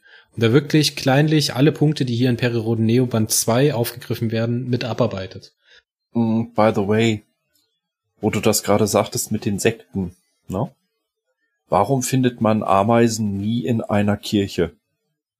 Weil sie, Weil sie Insekten, sind. sind. Ja. Ah. Den habe ich ranrauschen sehen. Nachtigall, ich höre dir trapsen. Ja. Gut, dann haben wir den Altherrenwitz von Mario damit auch abgehakt für heute. Äh, Bianca, du hast gerade so zwei Sachen äh, gesagt. Zum einen hast du sehr aufgehorcht, als ich sagte, mir fehlt da so, so ein bisschen äh, die Trennung zur Realität. Hast du das ähnlich empfunden? Unterschwellig? Ähm, wie soll ich sagen? Ähm, sie fehlt mir nicht. Ich war jetzt eher überrascht darüber, dass etwas, was jetzt auch schon wieder vor zehn Jahren, knapp zehn Jahren geschrieben wurde, heute noch mal aktueller ist als damals. Also das ist eher so, was mich jetzt ja jetzt nicht negativ überrascht hat, sondern einfach so huch, ja, wir kommen der Sache näher. Ich empfand es jetzt aber nicht so als Weltuntergangsstimmung, eigentlich nicht. Ich fand es jetzt eher ein, ein naja, witziger Zufall ist jetzt auch ein bisschen untertrieben. Ähm, ich finde das eigentlich sehr passend, weil es für mich auch wieder ein bisschen einen Bogen schlägt und es für mich ein bisschen realistischer oder nachvollziehbar, nachvollziehbar ist das bessere Wort macht. Und das Ganze nicht ganz so opportunistisch wie in der Erstausgabe rüberkommt, sondern alles so ein bisschen gesattelter. Deswegen fand ich das jetzt eigentlich gar nicht so schlimm. Ich habe das nicht so negativ wahrgenommen. Cool. Und bei June? Du magst sie nicht? Ich persönlich finde, du hast dort aber einen derart geil gebauten Charakter. Zum einen, äh, ein Elternteil bei ihm ist ja Uigure. Und das Thema, wie die Uiguren von China verfolgt werden und unterdrückt werden, systematisch zerstört werden, kommt ja jetzt erst gerade wirklich in der Öffentlichkeit ja. an, ne? Ja, siehst du? ähm, und ich finde diesen Charakter so geil angelegt, dass, dass seine Motivation für seine für, äh, äh, späteren Handlungen, aber auch seine gewisse Dekadenz, die er sich erlaubt, das ist so genial angelegt, finde ich persönlich. Siehst Gerade du, das ist nämlich das Problem. Ich weiß, ich weiß noch gar nichts von ihm. Ich habe jetzt in dem Fall wirklich, ich höre jetzt zum ersten Mal von ihm und er ist mir jetzt erstmal krass unsympathisch, weil ich habe keine Ahnung, was da noch kommt. Äh, das musst du auch nicht wissen. Aber er muss ja, er muss ich ja unsympathisch in dem Moment sein, weil er hier noch der klare, klare Antagonist zu Periroden ist. Das entwickelt sich Richtig. ja erst später, dass die beiden sich annähern. Äh, ich finde das hier kein Problem, ehrlich gesagt, dass der eklig ist. Der war mir am Anfang auch sehr eklig. Nimm's ihr nicht vorweg. Nein, aber nicht zu viel. Ist schon passiert. Also wer das, also was, was tut mir leid, wer das in dem Roman nicht sieht, dass da mehr mit dem Charakter gemacht wird, als dass der hier der Antagonist ist. Tut mir leid. Ja. Ja, man kann es dann mit der Zeit schon erahnen, dass da natürlich jetzt noch viel mehr kommt und er jetzt nicht nur der gerade der böse Bube ist, der dem Peri einen Strich durch die Rechnung macht. Aber im ersten Moment war es echt so, oh nee, der, diese aufgeblasene Fatzke. Ja. Also ich fand, dieses aufgeblasene Fatzke war von vornherein schon äh, nicht in dem Sinne vorhanden, aus einem Grund, wo er über diese zwölfjährige Kinderprostituierte berichtete, die jemand erschossen hat. Und was das in ihm angerichtet hat. Ah, da die er mit erschießen musste. Die Richtig. musste er, glaube ich, mit, mit killen, damit, ja was das in ihm zerstört hat, wie seine Seele da gelitten hat. Das wird in so wenigen Sätzen so einfühlsam und so unheimlich tiefgehend geschildert, dass er dort einfach seine Menschlichkeit in sich eingeschlossen hat, um überhaupt noch überleben zu können. Also das war äh, jetzt ist Peri Rodan ja Heftchenliteratur und Peri Rodan Neo ist ja nur auch noch keine Hochliteratur.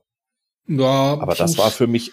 Das hat schon. Das, das hatte Charakter. Da kann auch ein Eschbach äh, durchaus sich noch eine Scheibe von abschneiden. Von so einem Tiefgang. Also das war wow. Aber die, die diese ah, wie sagt man dazu, diese zwei Pole in dem Charakter, die gehen ja noch viel weiter, die erstrecken sich ja auch noch über andere Aspekte. Du hast auf der einen Seite den hyperrealistischen General, der sich halt selber eine Legende aufbaut, um halt von diesem ganzen Machtkampf in China außen vor zu bleiben. Auf der anderen Seite hast du aber den, den emotionalen Uriguren, der immer noch seine eigene Kultur hochhält mit diesem Pilzgetränk und so weiter und so fort, der einen Fahrer hat, der parapsychisch begabt ist, so, der diese ganzen Sachen glaubt und die auch äh, nutzt, um seine eigenen Ziele zu verfolgen. Und der ist ja der ganz klare Machtmensch. Auf der anderen Seite ist er aber so total emotional zum Beispiel mit seinem eigenen Adjutanten. Ich finde das ja. ehrlich gesagt total stark. Und da spielt Periroden Neo, auch wenn es Heftchenliteratur ist, in einer anderen Klaviatur, als man es ihm eigentlich zutraut. Ja, definitiv, weil das sind Sachen. Also bei Jun ist für mich eins der Beispiele aus Periroda Neo, wo man die ähm, Trivialliteratur, wie man es ja so schön nennt, komplett verlassen hat und sich wirklich ins Parkett äh, von, von Hochliteratur begeben hat. Und das noch nicht einmal ohne oder andersrum und das ohne abgehoben zu wirken. Ja, aber es behält trotzdem über Hefte oder über verschiedene Romane und unterschiedliche Autoren wieder bestimmte Symbole. Wir haben dieses Symbol, was ja auch in der Unternehmen Stardust passiert, dass Periroden sich seine eigene ähm, Fahne, also hier diese amerikanische Fahne von der Uniform reißt und in den Sand wirft. Die sammelt Bayun auf. Und er behält sie auch und er nutzt sie auch als Symbol, nimmt sie immer wieder aus, um das zu reflektieren, was er gerade tut. Und später dann reagiert er ja auch noch in anderer Art und Weise darauf, was ich jetzt nicht spoilen möchte. Entschuldigung, Bianca, nochmal. Alles gut. Aber ich habe nur gesagt, dass er mir unsympathisch ist. Ich habe nicht gesagt, dass mir seine Geschichte nicht gefällt. Das ist ein Unterschied. Also ich fand es schon toll geschrieben. Das habe ich so auch nicht aufgefasst. Ich wollte halt äh, nur mal meine Sicht des Charakters da, da äh, in Raum stellen. Ähm, dass er mir unsympathisch war beim ersten Lesen. Ja, ist so. Und damit haben sie alles richtig gemacht, weil, äh, wie es ist bei, äh, ja, wie man in Filmen auch wieder sagt, wenn ein Schauspieler abgrundtief gehasst wird, so wie dieser König Joffrey da in, in Game of Thrones, ne? Wenn du ihn also schon siehst und möchtest ihm die Fresse polieren, dann hat er seinen Job verdammt gut gemacht. Oder um in Science Fiction zu bleiben, wenn du Tilly siehst und schon beim Anblick von ihr nur denkst, boah, halt die Fresse. Dann Was? weißt du, Die arme Tilly? Nein, nein, die arme Oh, Tilly. die geht mir auf den Sack. Lass Tilly in Ruhe. Ja, die geht mir aber auf den Sack. Und Aber dann weißt du, dass der ab. Schauspieler. Ja, aber dann hat der Schauspieler einen saugeilen Job gemacht. Und das gleiche gilt für Literatur. Wenn ein Charakter dir so unsympathisch ist, dass du ihn kaum lesen möchtest, weil du wütend wirst, weil er dich emotional bewegt, dann hast du genau das geschafft, was Literatur schaffen soll. Du hast den Menschen zu Emotionen gebracht. Aber ich finde jetzt ehrlich gesagt, dass er mit Joffrey oder mit Tilly nicht so richtig zu vergleichen ist, weil da ist viel mehr drin. Ich muss gerade überlegen, was ein gutes Vergleich, Vergleichbeispiel ist. Mir ging es um das Grundprinzip, dass du jemanden emotional mit einem Charakter, der wirklich nur in Buchstaben existierst, so bewegst. Ich würde vielleicht eher, wie hieß der, der Bruder von Cersei? Lannister? Ja, vom Saulus zum Paulus. Da sehe ich ihn Und eher. dann Der wieder ist, zum am, Saulus zurück. der ist am Anfang auch echt ekelhaft und da macht äh, George R. R. Martin aber auch einen guten Job. Später ist er einem teilweise sympathisch. Aber ist ja auch egal. Haben wir aus dem Roman jetzt noch irgendetwas vergessen? Geht's mit John Marshall und seinem Pain Shelter weiter? Nein, oder? Das ist hier nicht im Roman drin. Mhm. Der pausiert hier. Der pausiert hier. Ja, ganz paar Nebensätze mit, mit Adams, ne? Dass Adams auf der Suche nach Mutanten ist. Ja, der Da Homer G. Adams, John der bleibt ja auch noch sehr, sehr fasig. Der bleibt aber Ja, allgemein da- die ganze erste Staffel relativ blass. Naja, Wir haben Professor überhaupt Xavier noch nicht über Crest und Tora geredet, fällt mir da gerade auf. Oh, Crest und Tora, oh ja. Die spielen ja auch noch so eine kleine Rolle.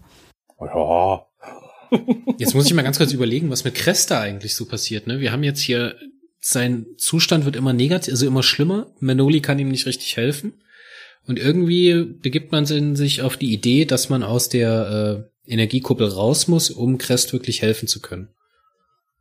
Das passierte dann, glaube ich, im Band 3. Genau. Genau. Der Crest bleibt für mich die ganze erste Staffel lang ziemlich diffus. Man beginnt dann Er ist so ein irgendwann. bisschen der Gandalf, finde ich. ja, er ist so spröde, aber nicht so sympathisch wie Gandalf. Der ist. Er wirkt ein bisschen fahrig, er wirkt äh, nicht so wirklich überlegen, wie es in der Erstausgabe gewesen ist. Das ist alles so ein bisschen im Fluss. Genauso ist das mit Tora. Die ist hier auch nicht so klar verortet wie in der Erstausgabe. Die kämpft sich hier auch durch die einzelnen Stationen und ist dann ganz äh, ohne Verständnis, als Periroden sie kritisiert, als sie da mit ihrem äh, Kugelraume durch die durch das chinesische Heerlager äh, durchfegt. Ja, beide für mich ein bisschen blass geblieben hier. Leider. Vielleicht ist es ja aber auch gewollt, weil sie für uns jetzt genauso ungreifbar sind wie für den Rest der Erdenbevölkerung, die sie ja auch immer nur kurz gesehen hat oder den Crest zumindest kurz gesehen hat. Ja, aber wenn man jetzt ganz literarisch abschweifen möchte. Ja, dann lass uns das mal tun, denn da ist es gerade ganz deutlich, überall wo Crest handelt und später bekommen wir ja auch noch seine inneren Monologe und sowas mit. Man merkt ja dann später auch noch, dass er bisschen tiefer gebaut ist als dieses oberflächliche, was wir in den ersten zwei Bänden sehen. Da haben wir hier noch nicht so viel dabei, wo wir ihn wirklich zu greifen bekommen. Also man merkt hier noch nichts von der, der inneren Anderartigkeit der Akoniden in der Denkweise oder in der, in der Art und Weise, wie sie fühlen. Was man merkt, dass sie beide sich überlegen fühlen. Tora noch mehr als Christ. Man muss vielleicht einfach mal sagen, ähm, das ist beabsichtigt gewesen. Man hat sie zwar diffuser gelassen, als man es aus der Erstauflage kennt. Das wird sich im Verlauf der Serie ver verändern und bessern, aber sie sind auch in sich konsequenter. Crest verkommt nicht vom starken alten äh, großen Mentor der Serie innerhalb von Heft 1 zum ja, weiß nicht, halbwegs nur noch Stichwortgeber, der feststellt, dass Perry jetzt das Universum erben wird, mindestens dreimal pro Heft. Nicht innerhalb von einem Heft so degradiert worden. Genauso Tora. Tora ist nicht innerhalb von einem Heft von einer starken Frau zu einer hysterischen Zicke mutiert. Nee, Sie so werden war es von Anfang konsequent an. blass gelassen. Entschuldige bitte? Ich hatte nur gesagt, sie war es von Anfang an, die, die Zicke in dem Fall jetzt. Ja, aber nicht mehr oder hysterisch. weniger. Ja. Das hat in den ersten 20 Heften doch noch ein paar andere Blüten, als jetzt es hier Ah, okay. unbedingt zieht. Also die Amplitude ist da wesentlich größer. Ich glaube aber, das liegt auch ein bisschen an der Konstruktion oder an der Art und Weise, wie die Dinger hier aufgelegt sind oder die Romane aufgelegt sind. Wir haben ja durchaus auch in den ersten acht Bänden pro Roman immer so einen Charakterfokus. Also wie man es praktisch in einer Fernsehserie erzählen würde, wie man es bei TNG erzählen würde. Dass man sich eine Folge rausnimmt und da zum Beispiel meinetwegen zwei, drei Charaktere reinpackt. Ich meine, Band 1 war es John Marshall und Perry Roden. Oder halt im Nebenbei noch äh, Reginald Bull und so weiter und so fort. Im zweiten Teil ist es jetzt hier äh, Perry Roden und seine Crew mit äh, Bayun. Im dritten Teil ist es dann wieder was anderes. Und irgendwann, später, bricht ja dann auch, kleiner Spoiler, ich glaube in Band 4 ist es dann soweit, als äh, Thora das Sol-System erkundet und vorher mit ihrer Besatzung der Aetron so einen Diskurs hält. In der Folge oder in dem Roman wird dann halt mehr auf Thora eingegangen oder auf ihr Innenleben. Und in diesem ganzen Zusammenspiel Clifford Montagny und äh, Crest wird dann eher auf Crest eingegangen, was der so fühlt und wie er sich so wahrnimmt in einer sehr verspielten Art und Weise, aber ich glaube, das ist hier, das wäre jetzt hier ein bisschen unfair zu sagen, dass die beiden einfach noch nicht genug Platz bekommen haben, weil der Platz ist ja in der ersten Staffel auf jeden Fall da. Soweit sind wir halt einfach noch nicht. Für die ersten zwei Romane gilt aber das äh, Feedback sehr passend. Da sind sie halt äh, handlungsbedingt noch recht diffus und relativ blass. Und das ist auch okay. Na gut, die müssen halt die ersten paar Romane erstmal ein paar Handlungsstränge aufmachen ein paar frühere weitererzählen, die können halt hier noch nichts großartig auflösen. So. Ich finde, es hält aber die Qualität vom ersten, gerade was die, was das geschriebene Wort angeht. Dann würde ich sagen, machen wir den Sack zu, auch für den zweiten Band. Und äh, vielleicht zur Abgrenzung zu Teil 1. Mario, würdest du Daumen hoch oder Daumen runter geben? Mm, zehn von zehn Sternen. Zehn von zehn Sternen. Bianca, wie viele Bananen ich aus 17? Ich würde etwas ausholen in dem Fall. Ich hatte hier nämlich ein Erlebnis mit dem Band 2, das ich schon sehr lange beim Lesen nicht mehr hatte. Und zwar ähm, angefangen in einer kleinen Szene, als der, ähm, wie heißt er nochmal? Das ist das mit den Namen bei mir. Das ist immer ein bisschen schwierig. Der Merson sitzt mit seiner Iga im Café und alle Bildschirme klacken um. Man sieht, dass jetzt gleich hier ähm, Rede gehalten werden soll meine ich. Und dann hält ein paar Seiten später der Perry auch tatsächlich seine Rede an die Menschheit und da habe ich wirklich Gänsehaut bekommen beim Lesen. Es war draußen warm, es hatte 24 Grad, Sonne, Balkon und ich hatte Gänsehaut beim Lesen und das fand ich richtig klasse. Deswegen in dem Fall elf von zehn Kokosnüssen. Elf von zehn Kokosnüssen gibt's von Bianca. Ja. Ich will auch ein bisschen weiter ausholen, denn wie Band 1 und 2 fällt es mir schwer, die einzeln zu bewerten. Ich war sehr, sehr überrascht davon, oder ich hatte auch ein Erlebnis damit, was ich lange nicht mehr hatte, ist, dass ich mich beim Lesen überrascht gefühlt habe. Dass Wege gegangen sind, werden, die ich so nicht erwartet hätte oder die ich so nicht hab kommen sehen. Der zweite Band ist da ein bisschen schwächer, dementsprechend darf ich persönlich nur äh, drei Scheiben Mortadella an die Wand nageln. Äh, ansonsten muss ich aber sagen, bin ich hier immer noch hochgespannt durchgegangen. Und auch für mich, ne, da hat sich dann das Lesen so beschleunigt, dann hat man die so hintereinander weggelesen, verfließt das jetzt alles ineinander, so die ersten vier bis fünf Bände. Und ich muss sagen, das ist das Beste, was ein Roman bei mir eigentlich schaffen kann. Ja, dann bin ich nur noch gespannt. Der liebe Chris, der äh, äh, Sven Fässer, der ja nicht äh, dabei sein konnte heute Abend beruflich bedingt, wird uns ja sein Kurzfazit der beiden Hefte auch noch äh, einsprechen, so wie ich äh, gerüchteweise hörte, was er dazu zu sagen hat. Das können wir natürlich ja auch im Moment noch nicht hören. Lass uns, bevor wir weitermachen, erstmal noch den äh, Kritikpunkten annehmen, die wir aus Facebook mitgenommen haben. Ich hatte vor ein paar Tagen nämlich nachgefragt oder Bescheid gegeben, dass wir über Perioden Neo sprechen werden und hatte die Leute gebeten, mir ein bisschen äh, Feedback zu geben oder ein paar Punkte zu geben, die vielleicht kritisieren, zu kritisieren sind oder die besonders herauszuheben sind. Jetzt, ich habe leider nicht gefragt, ob wir die Namen nennen dürfen. Dementsprechend würde ich jetzt sagen, lassen wir die Namen einfach raus. Hier schreibt jemand, es sind im Vergleich zur aktuellen Erstausgabe etliche Logikfehler mehr zu finden. Auch wieder im aktuellen Roman. Der ja vom Exposé-Schreiber selbst verfasst wurde. Da muss ich sagen, da kann ich jetzt überhaupt nichts zu sagen. Das ist natürlich eine Frage, die ich jetzt eher an Mario oder an Sven weitergeben würde. Würdest du das mittragen, dass es solche Logikfehler gibt? Nein. Ähm, Im Gegenteil.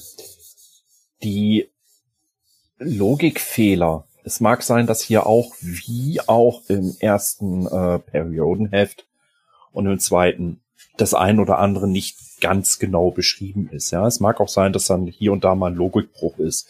Ich kann aber für die gesamte Neo-Serie sagen, wir sind jetzt bei Heft 250 Neo bald. Das wäre knapp Heft 400 Perry Roden. Du hast im durchschnittlichen Perry Roden der Anfangszeit, gerade bei den ersten 99 Perry Roden Heften, in der Regel 20 bis 40 Logikfehler pro Heft. Die aber einfach dadurch, dass das, oh, Perry stellte fest, dass, und so du, lieber Leser, simpel gestrickt wie du bist, das musst du jetzt glauben. So ist es. Ja, diese Logikkonstruktion, über die wir uns ja auch in unserem Beginners Guide schon geärgert haben. Du erinnerst dich? Ja, natürlich. Ja. Und äh, dadurch, dass das hier nicht so simpel ist, ja, da kann natürlich äh, jemand jetzt sagen, für ihn persönlich sind das mehr Logikfehler. Objektiv betrachtet hat Perineo die ersten zwei Hefte gegenüber den ersten drei Perirodan Klassikheften fünf Prozent der Logikfehler. Der Nutzer schreibt jetzt hier weiter. Das war es eigentlich schon zur Kritik. Lob fällt mir deutlich leichter. Erstens, sehr schöner Schreibstil der meisten Autoren liest sich flüssiger als die Erstausgabe. Das ist ja was, das haben wir vorhin schon besprochen.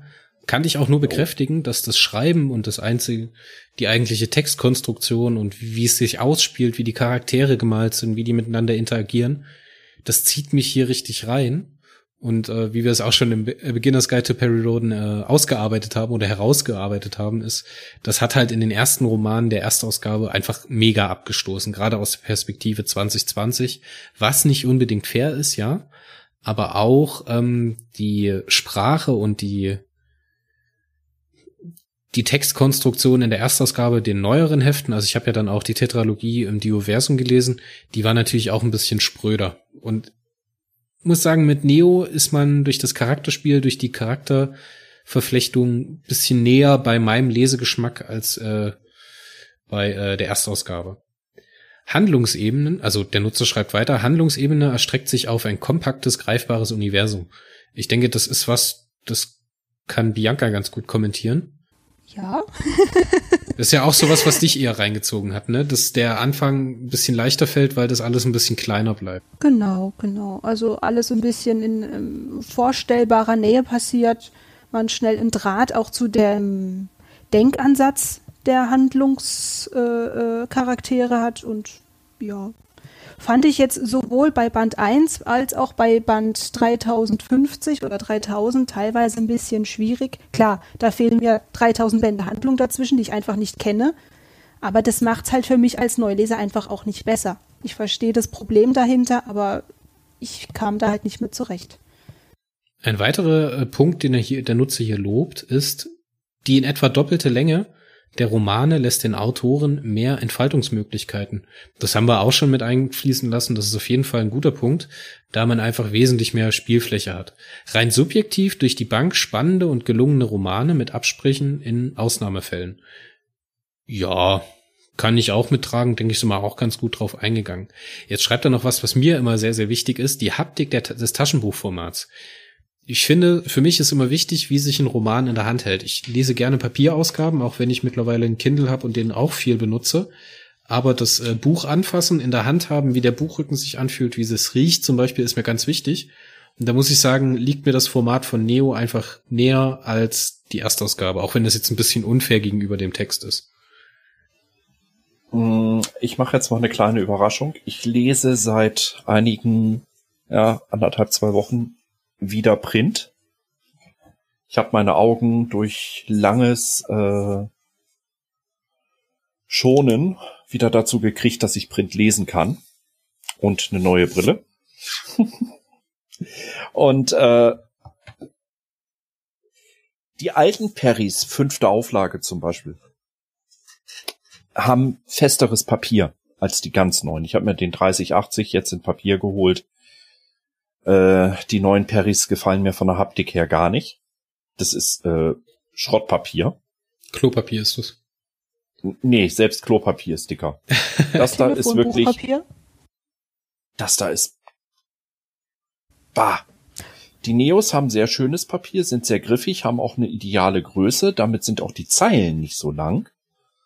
Äh, mir persönlich gefallen aber die Perry Erstausgabehefte mit dem dickeren Papier, also in diesem Fall fünfte Auflage, mit dieser Vierfachstaffelung besser, wenn man das Heft so schön äh, schmal knicken kann. Boah, du knickst deine Hefte, das ist natürlich auch schwierig. Äh, ich knick die nicht nur, bei mir wird ein Perry gelesen und wandert in Müll. Uff. Ja, dafür sind die da, es ist Wegwerfliteratur. Ich habe gar nicht den Platz, die aufzubewahren und meine Güte, die gibt es in so viel Printvarianten. Ich habe die dann in, in fünfter Auflage, habe ich mir die Hefte ab 300 zum Beispiel in fünfter Auflage besorgt. Äh, die sind so, dass man sie gerade noch äh, ohne Kneifzange anpacken kann, haben aber halt auch schon äh, Wasserschadenspuren und sowas, was nicht schlimm ist. Und wenn so ein Heft gelesen ist, ich kann es hier nicht ewig aufbewahren in meiner Bude, ne? Ja. Ein weiterer Nutzer hat kommentiert, er habe nur 1 bis 14 gelesen, das ist ja in Ordnung, und ihm seien brutale Wiederholungsfehler aufgefallen. Da kann man schon sechsmal Chubai in fünf zusammenhängenden Zeilen lesen. Das muss ich sagen, subjektiv, ich habe das jetzt nicht geprüft, muss ich sagen, ist mir überhaupt nicht aufgefallen. Ich kann jetzt nicht ausschließen, dass es wirklich passiert ist, aber mir ist es nicht über die Füße gestolpert oder über die Füße gerollt, dass es mich gestört hätte oder irgendwas. Bianca? Ähm, also in Band 1 und 2 ist mir das überhaupt nicht aufgefallen. Gar nicht. Ich glaube, die Szene kommt aus dem sechsten äh, Perineo. Ich habe nämlich erst den Kommentar gelesen und danach den sechsten Perineo. Und ja, es gab mal einmal so eine Szene, wo auf einer Seite sechsmal Chubai stand. Was aber auch daran lag, dass fünf andere Leute mit ihm gesprochen haben. Ja gut, aber sowas kann man eigentlich auch verhindern. Also das ist jetzt, ja, es bewegt mich jetzt nicht unbedingt, ne, aber es wäre mir nicht aufgefallen, wenn ich den Kommentar nicht gelesen hätte. Mir persönlich ist es halt beim ganz normalen Lesen nicht aufgefallen, jetzt nachdem es der User gesagt hat, ja, da gibt es ein, zwei Stellen, äh, gerade bei, bei Frank Borsch selber, der ist da drin dann doch ein bisschen äh, äh, Meister gewesen, dass er Namen sehr häufig wiederholt hat aber im normalen Lesefluss. Also wenn man nicht drauf achtet, mir ist es nicht aufgefallen. Ein anderer Nutzer hebt ja noch hervor, dass die Autoren ein bisschen mehr von der Kette gelassen sind, dadurch, dass sie halt einfach nicht den Ballast von 3000 Heften im Rücken haben. Oder halt noch viel mehr, wenn man die Atlan-Serie mit dazu nimmt.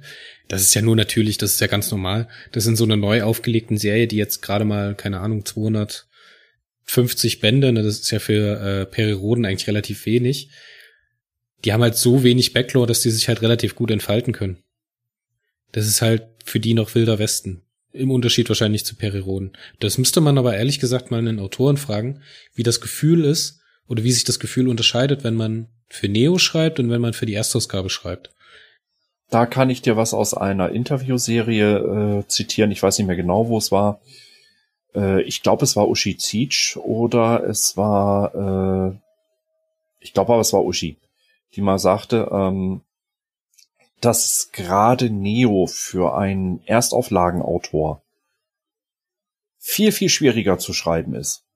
Weil du bist so in deinem Erstauflagen-Universum drinne und bringst diese 3000 oder damals 2700 plus Hefte mit im Kopf und hier musst du sie ausblenden. Das Ausblenden ist viel schwieriger als sie im Kopf zu haben. Das glaube ich dir. Und wahrscheinlich fallen auch ganz viele Stützen weg weil man auf einmal mehr Freiraum für Sachen hat, die man vorher nicht hatte. Jetzt schreibt hier noch jemand über die Titelbilder, die hier, also in den Kommentaren, so meint ich das überblicken kann, relativ gut ankommen. Ich muss mal ehrlich gesagt eingestehen, dass mir die Titelbilder zu den Neo-Büchern, zumindest die, die ich bis jetzt wirklich betrachtet habe, äh, nicht so unbedingt gefallen und dass mir der gerade der frühe Stil von, äh, wie hieß er, Johnny Brook? Mhm äh, ein bisschen besser gefallen haben, dass da einfach mehr los gewesen ist, dass da auch ein bisschen mehr Reaktion in den, in den Gesichtern gewesen ist. Und hier die ersten neun Hefte, die ich jetzt in der Hand gehabt habe, die sind eigentlich durch die Bank weg relativ unspektakulär für mich. So, ich meine, auf der ersten, auf dem ersten hat man den Kugelraumer, der abstürzt. So, auf dem zweiten hat man wieder einen Kugelraumer, der die Chinesen beschießt. Auf dem dritten haben wir einen Roboter vor der, vor der Lichtkuppel, also vor der Energiekuppel die zu brechen scheint. Dann haben wir auf vier wieder irgendwelche Roboter, wo man wieder keine Emotionen und Action sieht. Also ich muss sagen, ja, die äh, die Bilder sind rein vom visuellen natürlich hochwertiger. Sie sind nicht mehr gezeichnet, sie sind hochauflösender. Man sieht nicht mehr jeden Pinselstrich von äh, Johnny Brook, aber berührt haben sie mich jetzt nicht unbedingt. Obwohl ich natürlich so Vistas wie zum Beispiel auf der Nummer 7, wo man dann den akonidischen Aufklärer vor der Venus sieht, finde ich sehr spannend. Aber halt nicht so dieses, das spricht mich nicht so an. Aber ich habe da wahrscheinlich auch so ein, so ein kleines Vintage-Herz für diese 60er Jahre Illustration. Wie fandst du die, Bianca?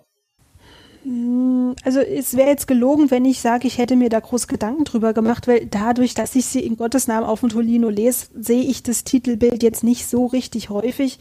Ähm, als ich sie mir mal angeschaut habe bei der Recherche, wo geht's denn los und was macht Sinn und Pakete kaufen, ist es mir auch aufgefallen, dass die alle recht kühl wirken einfach. Also das sind so, ja, weiß nicht, könnten jetzt auch von irgendwelchen Computerspielen irgendwelche Zwischensequenzbilder sein, wo dann irgendwie ein Untertitel drunter steht mit, wo es weitergeht. Ja, sie sind hübsch gemacht, aber sie reißen mich jetzt auch nicht vom Hocker. Ist, also sagen wir es mal so, die Titelbilder wären kein Grund, dass ich mir jetzt das Buch kaufe, wenn ich es im Laden sehe. Kaufst du die Bücher nach Titel? Nach den Titelbildern? Also äh, nicht als völliges Go-Kriterium, aber als K.O.-Kriterium. Also da, der Klappentext hinten kann spannend sein, aber wenn das Titelbild total bescheuert ausschaut, nee. Das ist wie bei Wein kaufen. Hässliches Etikett geht auch nicht. alles klar. Ich glaube, ich habe soweit alles überblickt. Mario, habe ich noch irgendwas vergessen aus den Kommentaren, was dir wichtig erscheint? Oder erwähnenswert? Ja. Wie stehe ich denn zu den Titelbildern? Danke, Mar dass ich hier übergangen Mario, werde. Wie, wie stehst du zu den Titelbildern? ähm, Sag jetzt nicht, du hast keine Meinung. Die ersten 20 sind wirklich tatsächlich relativ steril. Computergrafiken halt, mit äh, gezeichnetem Hintergrund dabei. Dirk Schulz hat sich aber so ab dem 20. Titelbild dann angefangen frei zu strampeln. Mittlerweile gefallen mir die Titelbilder wesentlich besser als die der Erstauflage. Wobei man auch sagen muss, dass die Titelbilder der Erstauflage zurzeit echt Schrott sind, dass da wirklich viel Nonsens dabei ist. Hm, also ich fand 3080 zum Beispiel diese Woche einfach nur herrlich. Einfach nur herrlich. Aber egal, das ist nicht das Thema hier. Ähm, die Neo-Titelbilder der ersten beiden Neo-Hefte, ja, also mich haben sie nicht überzeugt, das Produkt zu kaufen, hätten sie am Zeitschriftenstand auch nicht, wenn ich Periroda nicht schon gekannt hätte. Sie waren mir einfach zu generisch. Habe ich aus den Kommentaren noch irgendwas übergangen oder bin ich noch irgendwo übergangen, was Nö, noch erwähnenswert ist? Ich denke, das haben wir. Relevanter hast du, ja. Wenn ihr weiter kommentieren wollt zu dem Thema, wenn euch noch irgendwas einfällt, wenn euch vielleicht Dinge einfallen, die wir jetzt hier falsch besprochen haben, die äh, anders darzustellen sind, könnt ihr das immer noch gerne unter demselben Beitrag machen. Oder uns halt, also Bianca, den Mario oder mich anschreiben. Genauso gilt das für allgemeines Feedback zum Podcast. Gibt es mittlerweile auch die neue E-Mail-Adresse podcast at warp-core.de. Das landet dann alles bei mir, also alle Zuschriften, die ihr habt, den Podcast betreffend, am besten an podcast@warp-core.de. Alles klar. Jetzt gucke ich mal ganz kurz in unsere Gliederung, ob wir noch großartig etwas nicht besprochen haben. Ich würde sagen, wir gehen noch ganz kurz drüber, wie es jetzt weitergeht mit A Beginner's Guide to Perry Roden Neo. Mario, wie sieht's bei dir aus? Ich denke, die Bianca hat sich heute vortrefflich angestellt und äh, hat echt einen tollen Podcast-Partner abgegeben. Wollen wir die beim nächsten Mal einfach wieder einladen? Ich bestehe drauf. Ich bestehe auch darauf, Bianca, dass du mindestens mal den zweiten Teil des äh, mindestens mal noch drei und vier mitmachst und wenn nicht sogar die ganze erste Staffel begleitest hier im Podcast. Das würde mich wirklich sehr freuen. Du bist auf jeden Fall on air eingeladen. Wir äh, müssen noch, äh, wie, wie macht man das zwischen Podcasts? Müssen wir jetzt auch ein, eine Kamelherde zum schließen? radiofreien Erdruss schicken? Ich glaube, das geht so unter der Hand. Das geht so unter der Hand. Ja, Alles klar, wir unterhalten uns auf jeden Fall noch über meine äh, radiofreies Erdruss Kaffeetasse. Da müssen wir, denke ich, noch was aushandeln. Das kriegen wir hin, da bin ich mir ganz sicher. Und ich wir so eine Ahnung. und wir hören uns beim nächsten Mal, wenn es wieder heißt, A Beginner's Guide to Perry Road Neo. Sagt Tschüss, Leute. Tschüss, Leute. Tschüss, Mario. So, und da hätten wir ja beinahe den Sven vergessen. Hallo Sven, du hast, konntest es doch noch ja, einrichten. Hallo. Es ist zwar nicht mehr Mittwoch, ja, genau. aber es ist jetzt Freitag und wir haben endlich noch ein Zeitfenster gefunden, wo wir zwei uns noch kurz unterhalten können. Denn du möchtest auch noch gerne dein, äh, wie sagt man da, Sermon, dein Käse? Irgendwas dazwischen wahrscheinlich, genau. Zu Periroden Neo und dem Beginners Guide abgeben. Magst du dich vielleicht dem Zuhörer ganz kurz mal vorstellen, wer du bist und was du bei Wobcore machst? Ja, klar, gerne. Ja, ähm, ich bin der Sven. Äh, ich mache oder kümmere mich seit einiger Zeit ähm, hauptberuflich hätte ich fast gesagt, nein, äh, hauptsächlich um Perry Road Neo. Hab für Warpcore auch schon ein oder zwei kleine andere Artikel geschrieben über ein paar Bücher. Ähm, das war aber jetzt noch nicht so viel, hauptsächlich wie gesagt Perry Road Neo. Ähm, ja, dazu gekommen äh, zu Warpcore bin ich dadurch, dass ich vorher einen kleinen privaten Blog hatte, ähm, Fessis Neo Blog. Mm, den habe ich irgendwann mal angefangen, weil ich festgestellt habe, über viele ähm, Science-Fiction-Serien gibt es Blogs oder irgendwelche Berichterstattungen, die das also regelmäßig verfolgt. Über Neo gab's so gut wie gar nichts und ähm, habe dann eine kleine private Homepage aufgebaut und da regelmäßig was drüber geschrieben. Und irgendwann kam der Marco auf mich zu und meinte hier, willst du das nicht ein bisschen äh, auf professionellerer Plattform machen? Genau. Also hatte ich der Marco einfach weggecached. Genau, der hat mich äh, einfach äh, rekrutiert. Ja, gut so, dass das so passiert ist. ja, ja, finde ich auch. Also so im Nachhinein ähm, war das eine gute Entscheidung, ein paar nette oder viele nette, neue nette Leute kennengelernt. Ähm, und ja, das Ganze ist natürlich jetzt auch ein bisschen professioneller. Aber du sagst natürlich gerade was, das ist auch was, was mir jetzt in der Recherche aufgefallen ist. So viel gibt's zu Neo im Internet eigentlich nicht, gerade in der Fanszene oder sowas. Ist jetzt nicht großartig, dass da viel unterwegs ist in den Foren und so weiter. Ja, das stimmt. Ähm, ich kann nicht so ganz greifen, woran es liegt. Auch in der Peripedia zum Beispiel ist Neo so irgendwie Stiefkind. Ähm, die Handlungszusammenfassung habe, ich weiß gar nicht wie lange, aber bestimmt so über 50 Bände ich geschrieben. Da hat sich sonst keine Sau drum gekümmert, um es mal auf Deutsch zu sagen. Ähm, und auch die ganzen ja, Artikel, die dann dahinter stehen müssten, habe teilweise ich geschrieben und irgendwann war es mir zu viel. Also ähm, Blogarbeit, ich habe zwei Kinder zu Hause und dann auch noch die ganzen Handlungszusammenfassungen plus die anderen Artikel in der Peripedia schreiben, ist dann zu viel gewesen. Äh, ja, und seitdem war es das aber auch fast. Ne? Es gibt mal ab und zu so eine Kurzzusammenfassung von irgendjemandem, aber das war's. Was schade ist. Aber Sven, wie bist du denn jetzt zu Perry Roden bzw. Perry Roden Neo gekommen? Ähm, ja, Perry Roden generell begleitet mich seit Anfang der 90er. Ähm, da war ich so elf, zwölf Jahre oder so. Ähm, hab im Schuppen von meinem, na eigentlich von meiner Oma, äh, einen Karton gefunden. Da waren so Hefte drin mit äh, bunten Covern.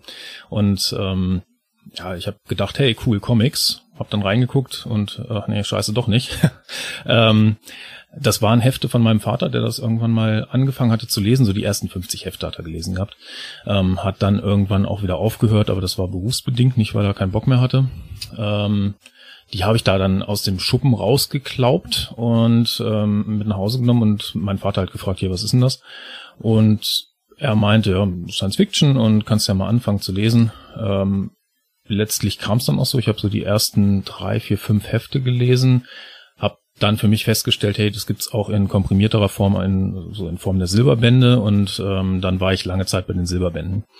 Äh, ja, das war so der Einstieg in Perry Roden und ich habe ähm, eigentlich nie so ganz aufgehört, äh, die Serie zu verfolgen. Es gab mal so eine Zeit in der Berufsausbildung, da habe ich wenig gelesen, aber im Prinzip so die letzten 28, 27 Jahre fast durchgehend irgendwie. Äh, mal mehr, mal weniger und mal ähm, eher so in den älteren äh, Bereichen, aber ähm, irgendwie habe ich es immer verfolgt. Bist du denn bei Perioden auf Stand oder hängst du da noch hinterher? Nee, bei der aktuellen Handlung bin ich tatsächlich auf Stand. Ich habe aber äh, noch Lücken zwischendrin. Ne? Also ich habe äh, so die Silberbände gelesen bis äh, ungefähr Band 1000, also wenn man es auf die normalen äh, Erstauflagenhefte umrechnen würde, also so bis der Terraner. Ähm, danach fehlt mir ein bisschen was und so ab Band 2000 bin ich wieder ähm, ganz gut dabei. Das habe ich alles gelesen und bei der ganz aktuellen Handlung, da bin ich komplett auf Stand, also da lese ich jede Woche. Und wie bist du dann am Ende zu Neo gekommen? Wie hast du den Sprung geschafft? Das war mehr oder weniger Zufall. Ähm, bei mir war es tatsächlich irgendwie eine Plakatwerbung, glaube ich. ähm, so ganz altmodisch, ja. Äh, Plakatwerbung im Kiosk oder so. Und ähm, da wurde halt angekündigt, hier Perry Road Neo und ähm, die Zukunft beginnt von vorne, so hieß das ja anfangs als Untertitel. Und ja, ich habe gedacht, warum nicht? Schadet nicht, da mal reinzulesen. Hab mir den ersten Band geholt, hatte aber nicht gleich angefangen zu lesen. Ähm, den zweiten, dritten hatte ich mir dann auch geholt, aber auch noch nicht gelesen. Dann sind wir in Urlaub geflogen.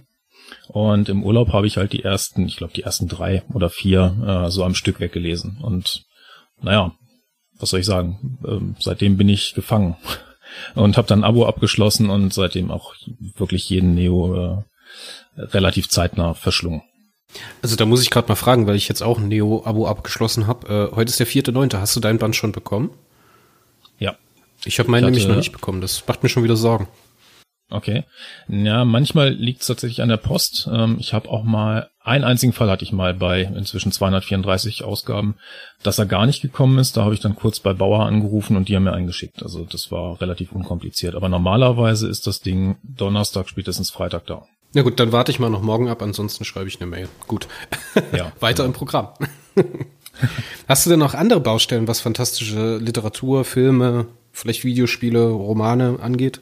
Ja, ich bin da so relativ breit gefächert. Also ähm, ich glaube, wie die meisten so bei Warpcore kann ich auch mit Star Trek und Star Wars was anfangen. Ja, ähm, hab da ganz viel gesehen, äh, habe auch ein bisschen was bei vor allem bei Star Wars gelesen, dann später noch. Das ist jetzt nicht so ganz intensiv wie bei Perry Roden, aber ähm, ja, auch da bin ich unterwegs. Dann lese ich generell viel. Ähm, alles, was Fantastik angeht. Also von ähm, Das Schwarze Auge, hier so Bernhard Henn und Robert Corvus haben da ja gerade eine größere Serie am Start. Ich glaube, das hattest du auch irgendwie angekündigt, dass wir da was machen. Ähm, ja, da müssen wir auf jeden Fall was machen.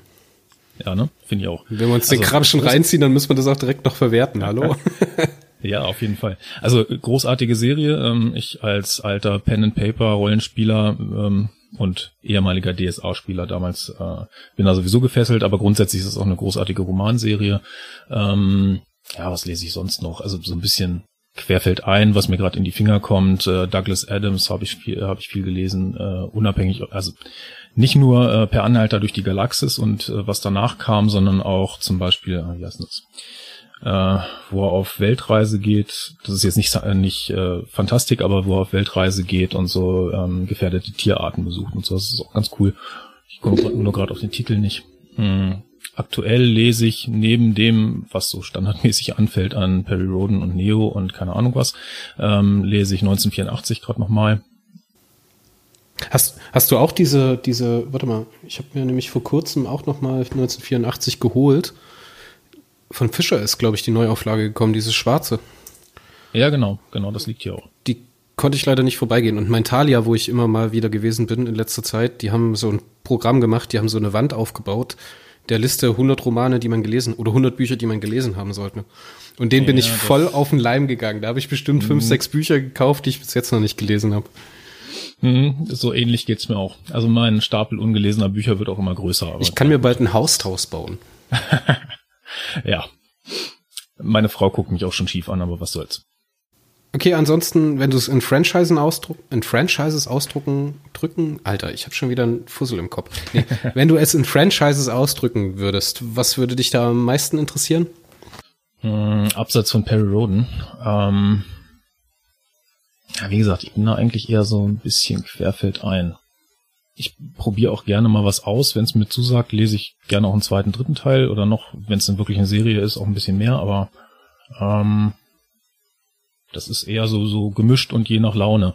Hm, womit ich nicht so viel anfangen kann, das habe ich mal probiert. Gibt ja auch noch ähm, Atlan. So, so diese Blaubände heißen die da. Ähm, das war irgendwie gar nicht meins. Also diese Zeitabenteuer und Atlan auf der Erde in der Steinzeit und oh, nö. Also, da kann ich nichts mit anfangen, keine Ahnung. Okay, dann will ich dich nicht weiter damit quälen. Nur damit der Zuhörer das jetzt versteht, ich habe dem Sven den Cast, den ihr bis jetzt schon gehört habt, schon geschickt und er weiß ungefähr, was wir über die einzelnen Bände gesagt haben.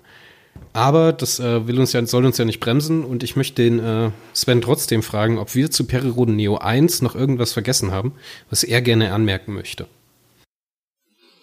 Also vergessen glaube ich ehrlich gesagt nicht. Ich fand euren ähm, Cast bisher großartig. Ähm, ihr habt ziemlich ausführlich die beiden Bände auseinandergenommen, würde ich mal sagen. Ähm, und habt da eigentlich, also zumindest inhaltlich, nicht viel hinzuzufügen. Ähm, nö. Nö, eigentlich nicht. Zum ersten Band nicht. Und wie sieht's beim zweiten Band aus? Auch beim zweiten Band nicht. Also was, ähm, was, wo ich ein bisschen schmunzeln musste, ist so die Punkte, die mir wichtig sind, die habt ihr im Prinzip schon aufgegriffen. Ne? Also so ähm, die Charakterdarstellung, dass die deutlich intensiver ist. Ähm, mal abgesehen jetzt von äh, der Kritik an der Figur des Perry Roden in den ersten Bänden ist das auch so. Also ich ein Stück weit bleibt es auch so, das hatte Mario ja, glaube ich, auch schon angerissen. Ähm, aber dass diese äh, generelle die Charakterentwicklung, die Charakterdarstellung bei Neo deutlich intensiver und tiefer ist, ähm, als es in Perry Roden in der Erstauflage ist, ähm, das habt ihr schon besprochen, aber das empfinde ich auch genau so. Ähm, das bleibt auch so, Gott sei Dank. Also für mein Empfinden ist äh, Neo einfach viel tiefgehender. So. Ähm, bei Jun habe da auch äh, einiges zu gesagt. Bei Jun ist für mich eine großartige Figur und zwar von Anfang an. Ähm, ja, am Anfang ist der als Figur eklig, aber einfach großartig geschildert. Und ähm, ja gut, ich will jetzt nicht spoilern, was da noch passiert mit ihm, aber ähm, der ist einfach eine tolle Figur. So und äh, zusätzlich dazu die ähm, Figuren, die es eben in der Erstauflage gar nicht gibt, äh, sowas wie Sid Gonzales oder Sue Mirafiore. Ähm, die eben nochmal dem Ganzen irgendwie ganz eine, ja, eine ganz neue Seite geben. So, das ist das, was ich vor allem an den ersten Bänden total spannend fand. Gibt es denn noch grundsätzliche Tipps, den du ein, die du Einsteigern mitgeben möchtest, die jetzt in die Serie starten? Ich glaube jetzt der neue Band, äh, die Himalaya-Bombe heißt er, glaube ich. Der soll mhm, ja extra klar. darauf konstruiert worden sein, dass neue Leser hier einsteigen können. Ja, der fühlt sich so ein bisschen so an. Ich habe ihn noch nicht ganz durch, ähm, weil ich jetzt auf Dienstreise war. Ähm, der fühlt sich ein bisschen so an, weil er, da, das ist gar kein großer Spoiler, also er begleitet erstmal so auf den ersten 60 Seiten eine Figur, die vorher noch keine Rolle gespielt hat und die eigentlich so einen stinknormalen Terraner darstellt oder eine Terranerin in dem Fall.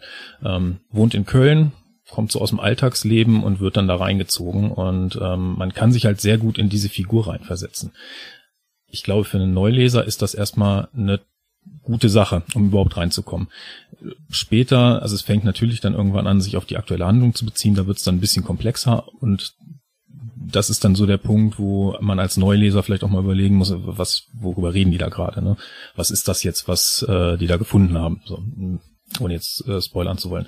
Aber ähm, so die ersten Seiten auf jeden Fall laden, glaube ich, Neuleser durchaus ein, ja. Prinzipiell ähm, gibt's aber so verschiedene Einstiegpunkte für Neuleser, äh, die Neo noch gar nicht kennen. Ähm, ich finde, Neo ist im Gegensatz zu Perry Roden, also dem Original, eine Serie, die man noch sehr gut von Band 1 weglesen kann, weil es eben immer noch relativ zeitgemäß ist oder teilweise jetzt nach zehn Jahren sogar zeitgemäßer als damals noch ähm, oder näher an der Realität. Mm. Und zum anderen ist der Umfang noch nicht so groß. Ne? Also wenn wir über 234 ähm, Taschenhefte sprechen, ist das noch nicht so dieser, diese erschlagende Menge wie bei Perry Roden mit über 3000 Bänden und mit Nebenserien und keine Ahnung. Es gibt aber eben auch noch andere Einstiegspunkte. Ähm, ich denke, die, also die Serie ist ja, das ist so die Aussage auch der Expokraten, also von äh, Rüdiger Schäfer und Rainer Schorm, ähm, ist ja so in Epochen unterteilt. Und ähm, die jeweiligen Startpunkte der Epochen sind tatsächlich zum Einstieg auch meines Erachtens ganz gut geeignet. Also man könnte auch meinetwegen mit Band 101 einsteigen, weil da so eine große Epoche erstmal abgeschlossen war, oder mit Band 200, ähm, weil es da nochmal einen größeren Zeitsprung gab. Also das sind schon Punkte, da könnte man auch sagen, okay, ich steige jetzt äh, ein bisschen später ein, weil ich nicht Lust habe, jetzt 200 Romane aufzuholen. Aber nochmal, Neo kann man auch mit eins noch starten. Das geht, glaube ich, noch ganz gut. Mache ich auch gerade und ich habe wirklich den Spaß genau. seit langer Zeit dran. Ich habe heute auch eine Bücherrettung geschrieben, die, ob die noch irgendwelche Sachen für mich im Keller haben, damit ich äh, die Lücken mhm. noch schließen kann. Dann bin ich nämlich auch komplett ausgestattet und kann von 1 bis 234 sind wir jetzt richtig? 234, ja. Genau. ja. Äh, kann ich dann praktisch in einem Rutsch durchlesen, was ich natürlich niemals schaffen werde. Okay. Wir hatten ja in der Facebook-Gruppe zu Perry Road Neo noch ein paar Fragen gestellt, die ich gerade mal noch raussuche, über die wir uns dann auch noch unterhalten haben. Da waren ja auch ein paar Punkte dabei, die da ein bisschen kritisiert haben, beziehungsweise ein paar ja, äh, erwähnenswerte Punkte gegeben haben. Jetzt muss ich das gerade mal finden. So, da haben wir es gefunden. Gibt es denn da noch großartige Dinge, die wir äh, besprechen sollten, deiner Meinung nach? Ich kann die Punkte ja auch gerne nochmal durchgehen. Du kannst mich dann Ja, so einfach grob. bremsen, Ich habe es heute gehört, aber genau.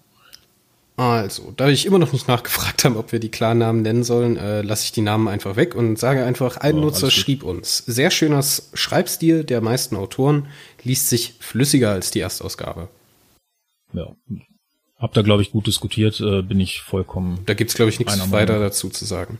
Handlungsebene erstreckt sich auf ein kompaktes und greifbares Universum. Ich denke, das haben wir auch gerade abgehandelt, da es einfach noch nicht Ja. so eine schiere Anzahl an Romanen gibt in der Serie. Und genau, und ähm, das ist zwar jetzt ein Mini-Spoiler, aber die ähm, äh, speziell äh, jetzt die aktuellen Expokraten haben auch gesagt, sie wollen es auch nicht so aufblähen, also nicht so mit diesem über Altleser werden mich jetzt lünchen, aber mit diesem übertriebenen ähm, kosmischen Hintergrund mit Kosmokraten, Kautarchen und so, ne? also und Millionen von Superintelligenzen. Ähm, da will Neo nicht hin. Die in etwa glaube ich, ganz gut. Die in etwa doppelte Länge der Romane lässt den Autoren mehr Entfaltungsmöglichkeiten. Auch ein No-Brainer würde ich auch komplett mittragen. Ja, genau. Ich denke, das spürt man auch an den einzelnen Neos. Rein subjektiv durch die Bank spannende und gelungene Romane mit kleinen Abstrichen in Ausnahmefällen. Der Mario hat mich schon vorgewarnt, dass so einige Strecken oder einige Staffeln an Romanen, dass da die übergreifende Story an sich ein bisschen langweilig, träge sein soll. Ja. Äh, gibt's zwischendrin. Ähm, mein negatives Highlight war so, ich weiß die Nummern gar nicht ganz genau, aber so um die 140 oder sowas. Das ist der Sitarak, äh, die Sitarak-Staffel. Boah, habe ich mich da durchgequält. Das war, das war so mein negatives Highlight. Aber das gibt's immer mal. Ne? Ich meine, äh, letztlich ist das irgendwo Geschmackssache und jeder hat einen anderen Geschmack. Ähm, dass da mal was bei ist, was einem nicht ganz so zusagt, ist auch normal. Das ist ja auch in den besten Büchern der Welt, gibt's auch hier und da mal eine Strecke, wo man sich denkt, so, ach ja, Genau. jetzt mache ich mal gerade eine Kaffeepause. Oder man überblättert mal eine Seite, das passiert ja auch mal gern. Haptik im Taschenbuchformat ist sehr ansprechend und Titelbilder sind extrem hochwertig. Ausfallerscheinungen habe ich bisher keine gesehen im Vergleich zur Erstaufga äh, Erstausgabe. Ja, also ähm, sind ja zwei Punkte. Haptik, ja, ähm, finde ich auch, ist erheblich schöner als die, ähm, ja, die Hefte in Perry Roden. Ich, also das Schöne daran finde ich persönlich ist auch, man kann die Dinger danach schön ins Regal stellen und es sieht auch noch vernünftig aus. So, das, ich ich äh, liebe mein Bücherregal und das muss halt gut aussehen und wenn ich die Bücher gelesen habe, will ich, dass die da ähm, auch noch ein gutes Bild geben und das kannst du mit Neo gut machen. Ähm, mit Erstauflagenromanen halt nicht so, ne? Mario sagt, er schmeißt sie weg. Das wäre mir jetzt irgendwie, ja, also ich würde die aufheben. Ich würde es auch nicht über mich bringen, Bücher wegzuwerfen, genau. ehrlich gesagt. Genau. Aber ähm, also so die Tendenz kann ich schon verstehen. Ne? Also ein Erstauflagenroman, der will wahrscheinlich irgendwann im Karton verschwinden und äh, Neo stelle ich mir halt ins Regal. So. Und die, Hap die Haptik ist auch schöner. Und ja, äh, zweiter Punkt ist dann ähm, Titelbilder. Auch da habt ihr ja schon ein paar Worte zu gesagt. Ähm, als Ergänzung vielleicht einfach noch, da habe ich mich nämlich mit Rüdiger Schäfer mal auf einem Con drüber unterhalten. Ähm, der sagte, also da kam auch so ein bisschen die Kritik, anfangs waren die, hm, naja, nicht ganz so toll. Ähm, Rüdiger Schäfer sagte ganz passend, der Dirk Schulz hat sich äh, da reingebissen und wurde immer besser und inzwischen sind seine Titelbilder, ich finde so in späteren Staffeln und jetzt auch in der aktuellen Handlung sind die hm, ja, die haben Quantensprung gemacht. Also äh, die Titelbilder jetzt finde ich teilweise großartig, während sie anfangs so die ersten ein, zwei Staffeln noch so ein bisschen ja, wenig wenig visuelle Aussagekraft hatten. Das, aber das habt ihr ja auch schon festgestellt. Ein weiterer Nutzer äh, mokiert oder kritisiert jetzt hier die äh, Wortdopplung oder mehrfache oder vervielfachte Namensnennung von Charakteren. Ist dir das negativ aufgefallen? Nee, da habe ich, als ich das gehört habe, habe ich schon drüber nachgedacht, ähm, aber ich kann mich da gar nicht dran erinnern. Also ist mir nicht wirklich aufgefallen. Nee. Ja, und dann bin ich im Groben schon mal durch. Außer dir es fällt jetzt noch irgendwas ein, was ich vergessen habe, jetzt hier mal so im Querlesen. In den Kritikpunkten und Anmerkungen dazu. Irgendwas war mit Logikfehlern noch, glaube ich. Ja, Logikfehlern in manchen Romanen, ja. Aber wie gesagt, Also- ich konnte da wenig finden. Jetzt auch so beim aktiven Lesen. Hm, also ich finde, äh, speziell so in den ersten Bänden war da auch nicht so viel. Ähm, später gab es so ein paar Sachen, die mich dann auch mal gestört haben. Das ist aber eher selten bei Neo. Also ich finde äh, speziell die klassischen Perry Rodens so in den ganz alten Jahren, also 60er, 70er, 80er Jahre, da ist sehr viel mehr an Logikfehlern drin, als es bei Neo ist. Es gibt mal hier und da so ein paar Sachen, die sind mir heute auch, ich bin gerade bei Band 10 unterwegs, da mhm. vor allen Dingen, wo die Tosoma dann in die Gobi geflogen wird, da wird dann zum Beispiel nicht erwähnt, dass irgendwo ein Kampfjet von irgendeiner Nation aufsteigt und die sich da irgendwie wehren müssen. Also die Situation scheint gelöst zu sein oder es wird halt einfach dramaturgisch nicht erwähnt. Das würde ich jetzt aber nicht unbedingt als Logikloch bewerten, muss nee. ich sagen. Nee, ähm, also es gibt ein Beispiel, ähm, da habe ich auch äh, letztens äh, Rainer Schorm drauf angesprochen bei den Perry Roden Online-Tagen. Ähm, in, das ist irgendwo um 180 rum gewesen. Da er kämpft, das ist jetzt ein bisschen, bisschen Spoiler, ähm, aber jetzt kein ganz schlimmer, glaube ich. Also äh, Icho Tolot, ähm, der später noch auftritt, er kämpft unter Einsatz seines Lebens einen ähm, bestimmten Gegenstand. Dann endet das, äh, endet der Neo und von diesem Gegenstand ist nie wieder die Rede. Der ist einfach weg. Der offensichtlich ähm, ist da irgend, irgendwas schiefgelaufen. Also entweder in der Absprache zwischen Expokraten und Autor oder zwischen Autor und dem Folgeautor oder keine Ahnung. Also oder man das, hat einfach im Nachhinein ein weiteres Exposé zu dem Thema einfach fallen lassen. Kann ja auch sein. Ja, oder so, genau. Aber auf jeden Fall, das ist so ein, so ein Logikloch. Wobei es ja noch nicht mal ein Logikloch ist, aber na doch so ein Stück weit schon. Ich meine, warum soll der sein Leben einsetzen? Und das äh, ist wortwörtlich so. Ähm, und dann für einen Gegenstand, der anscheinend völlig unwichtig ist. So. Ja. Also das hat mich damals geärgert. Aber das gibt's ganz selten bei Neo. Vielleicht kannst du mal noch abschließend dem äh, Neuleser oder geneigten Neuleser, der jetzt sich durch diesen ganzen Cast gekämpft hat, ich glaube insgesamt fast zwei Stunden wieder lang. Oh je. Vielleicht kannst du ihm noch ein ja. bisschen, äh, bisschen anspornen und mal so deine Highlights in der ersten, in der ersten 100 Romanen nennen, worauf man sich so freuen kann. In den ersten 100 Romanen. Also grundsätzlich ähm, die ja, die Adaption dieser, auch wenn sie alt ist, aber dieser tollen Story um Perry Roden, der die Welt vereint. Jetzt sagen wir, schieben wir mal so ein bisschen beiseite, wie er das in der Erstauflage macht, aber grundsätzlich ist das ja eine, eine Story, die schon ja, so, so einen wünschenswerten Hintergrund irgendwo hat. Äh, Welt steht vor dem Abgrund, dann kommt einer und regelt das. So. Ähm, die in modernes Setting, äh, in ein Setting, das ja, jetzt umso mehr noch in unsere heutige Zeit passt mit Umweltkatastrophen und drohendem Kollaps. Ähm, diese Umsetzung ist einfach großartig, finde ich. Also wie äh, Frank Borsch als damaliger Exposé-Autor und die Autoren, die das geschrieben haben, ähm, diese Stimmung aufgegriffen haben, ähm, aber auch bei allem Negativen und ähm, neben den Naturkatastrophen droht ja auch bei Perry Roden Neo so ein Atomkrieg, da ist es Irak und Iran, glaube ich, am Anfang. Ähm, diese ganze Stimmung, die die aufgegriffen haben, in die aktuelle Zeit projiziert haben, ähm, das ist großartig gemacht. Also ich finde, ähm, das ist halt noch, ist so aktuell wie vor zehn Jahren, wenn nicht aktueller. Ähm, in den folgenden Staffeln, was da jetzt noch kommt, also es gibt ab und zu mal Längen, ähm, aber es wird, ähm, ja, es wird eine fortlaufende, sehr, sehr gute Geschichte erzählt. Ähm, bei Perry Roden hat man ja, auch das habt ihr angesprochen, immer mal wieder so die Situation, dass so ein Heft mal irgendwie ja, so ein Lückenfüller ist irgendwo, ja. Ähm, das hat man bei Neo fast nie. Also auch durch die Länge der Staffeln ist das immer so ein abgeschlossen, also nicht ganz abgeschlossen, aber so ein, so ein in sich einigermaßen geschlossener ähm, Handlungsabschnitt, der in diesen acht, später zehn, manchmal zwölf äh, Romanen ähm, einen roten Faden hat.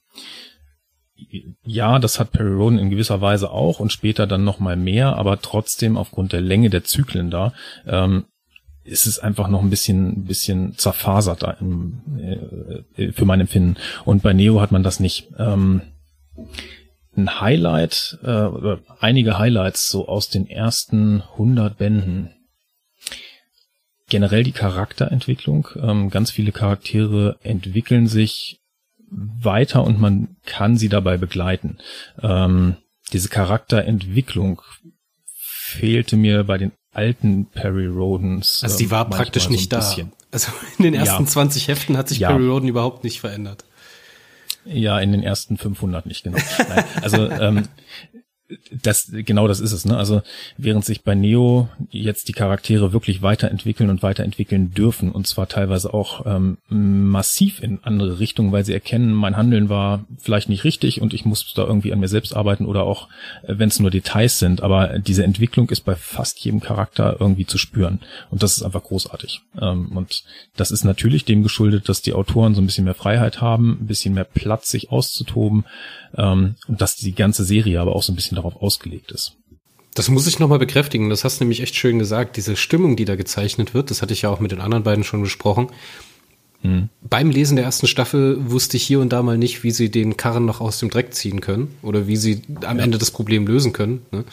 Ich finde es total stark, dass das echt so beklemmt ist und dass man mit jeder Seite, die man liest, eigentlich merkt, dass wir mittlerweile auch schon an dem Punkt sind oder an einem ähnlichen Punkt, wo wir von solchen Bedrohungen für die Menschheit sprechen können diesen Realismusbezug, das gibt ein echt beklemmendes Gefühl und das unterhält wahnsinnig gut, weil halt auch das reine Schreiben, das Handwerk, was dahinter steht, hier eine ganz andere Qualität hat, auch schon bei Ausgabe 1, wie das jetzt in den 60er Jahren gewesen ist. Das sind natürlich ja. zwei komplett unterschiedliche Sachen und die hatten auch eine unterschiedliche Zielsetzung. Aber mit Neo lohnt sich das wirklich hier, jede Seite zu lesen. Da gibt's wirklich in den ersten zehn Heften, die ich bis jetzt hatte, oder zehn Romanen, die ich bis jetzt vor mir hatte, wirklich nichts, wo man sagt, das ist jetzt schlechtes, schlechte Unterhaltung. Was ich auch finde, was du auch noch gerade gesagt hast, sind die Charaktere. Ich finde das total mutig von den äh, Schreibern oder von den Exposé-Autoren, dass die den Autoren die Möglichkeit geben, dass handelnde Charaktere scheitern oder halt brechen an den Herausforderungen. Wir haben zum ja. Beispiel äh, Sid Gonzales am Anfang und John Marshall, da passiert es ja ständig, dass die irgendwo scheitern oder irgendwo an eine Grenze laufen, wo sie dann bloß mit gemeinsamen Kräften drüber kommen, mit Sue zusammen oder dann halt später auch mit Perry Roden. Und dass er auch immer wieder derjenige ist, der dann so den anderen Charakteren den, den Spiegel vorhält. Nicht nur, weil er Telepath und Empath ist, ne? Aber ja. er hat dann auch so ein paar Szenen mit Perry Roden, wo sie sich dann halt unterhalten und wo er, er ihm reflektiert, was er eigentlich für die Menschheit bedeutet. Und dann sagt Perry Roden einfach so, ey Leute, ich bin kein Übermensch, ich bin einfach nur ein Typ, der einfach macht, was er für gut hält. So. Finde ja, ich echt genau. mutig und finde ich echt schön. Und wenn das wirklich so bleibt, dann habe ich da echt wenig Bedenken, dass ich durchhalte bis 230. Ich auch. Vielleicht äh, beim Sitarak, äh, bei der Sitarak-Staffel, nein. Äh, auch die kriegt man irgendwie über die Runden. Vielleicht ähm, lese ich mir dann einfach Sache, deine Zusammenfassung durch und dann ist gut. Ja, das kannst du auch machen. Äh, wobei ich weiß gar nicht, ich glaube, ich habe danach erst angefangen. Na egal. Ähm, eine Sache ging mir gerade noch durch den Kopf, äh, was Neo noch deutlich, aus meiner Sicht deutlich äh, von der Erstauflage unterscheidet, ist dieses Mutantenchor, wenn man es so nennen will. Bei äh, Neo ist das ja nicht ganz so ausgeprägt. Und genau das ist gut. Ähm, das Mutantenchor diente bei Perry Roden ja ganz oft so als ähm, ja, Deus Ex Machina, ja, also so als wenn nichts mehr geht, dann geht halt das Mutantenchor. Dann kommt ähm, ein Mutant und haut alles raus oder holt die Kartoffeln aus dem Feuer. Ähm, bei Perry Roden Neo gibt es auch Mutanten, ja. Die sind aber ähm, nicht so übermächtig und die werden nicht äh, so, ja, inflationär eingesetzt. Und das geht auch da nicht. Äh, warum? Das werden wir dann in den späteren Besprechungen noch, äh, noch erfahren. Aber das ist ein, äh, glaube ich, ein wichtiger Punkt, warum Neo auch in dieser Hinsicht ein bisschen besser und runder funktioniert, als es Perry Roden getan hat, weil dieses Mutantenchor bei Perry Roden beim Original einfach so ein bisschen übermächtig geworden ist. Und ähm, es gibt, glaube ich, auch, es gab einen guten Grund, warum bei äh, der Originalserie irgendwann so ein Cut gemacht wurde und ganz viele Mutanten auf einmal draufgehen mussten, weil die gemerkt haben, ähm, wir müssen hier gerade mal ein bisschen stoppen, sonst ist das äh, too much.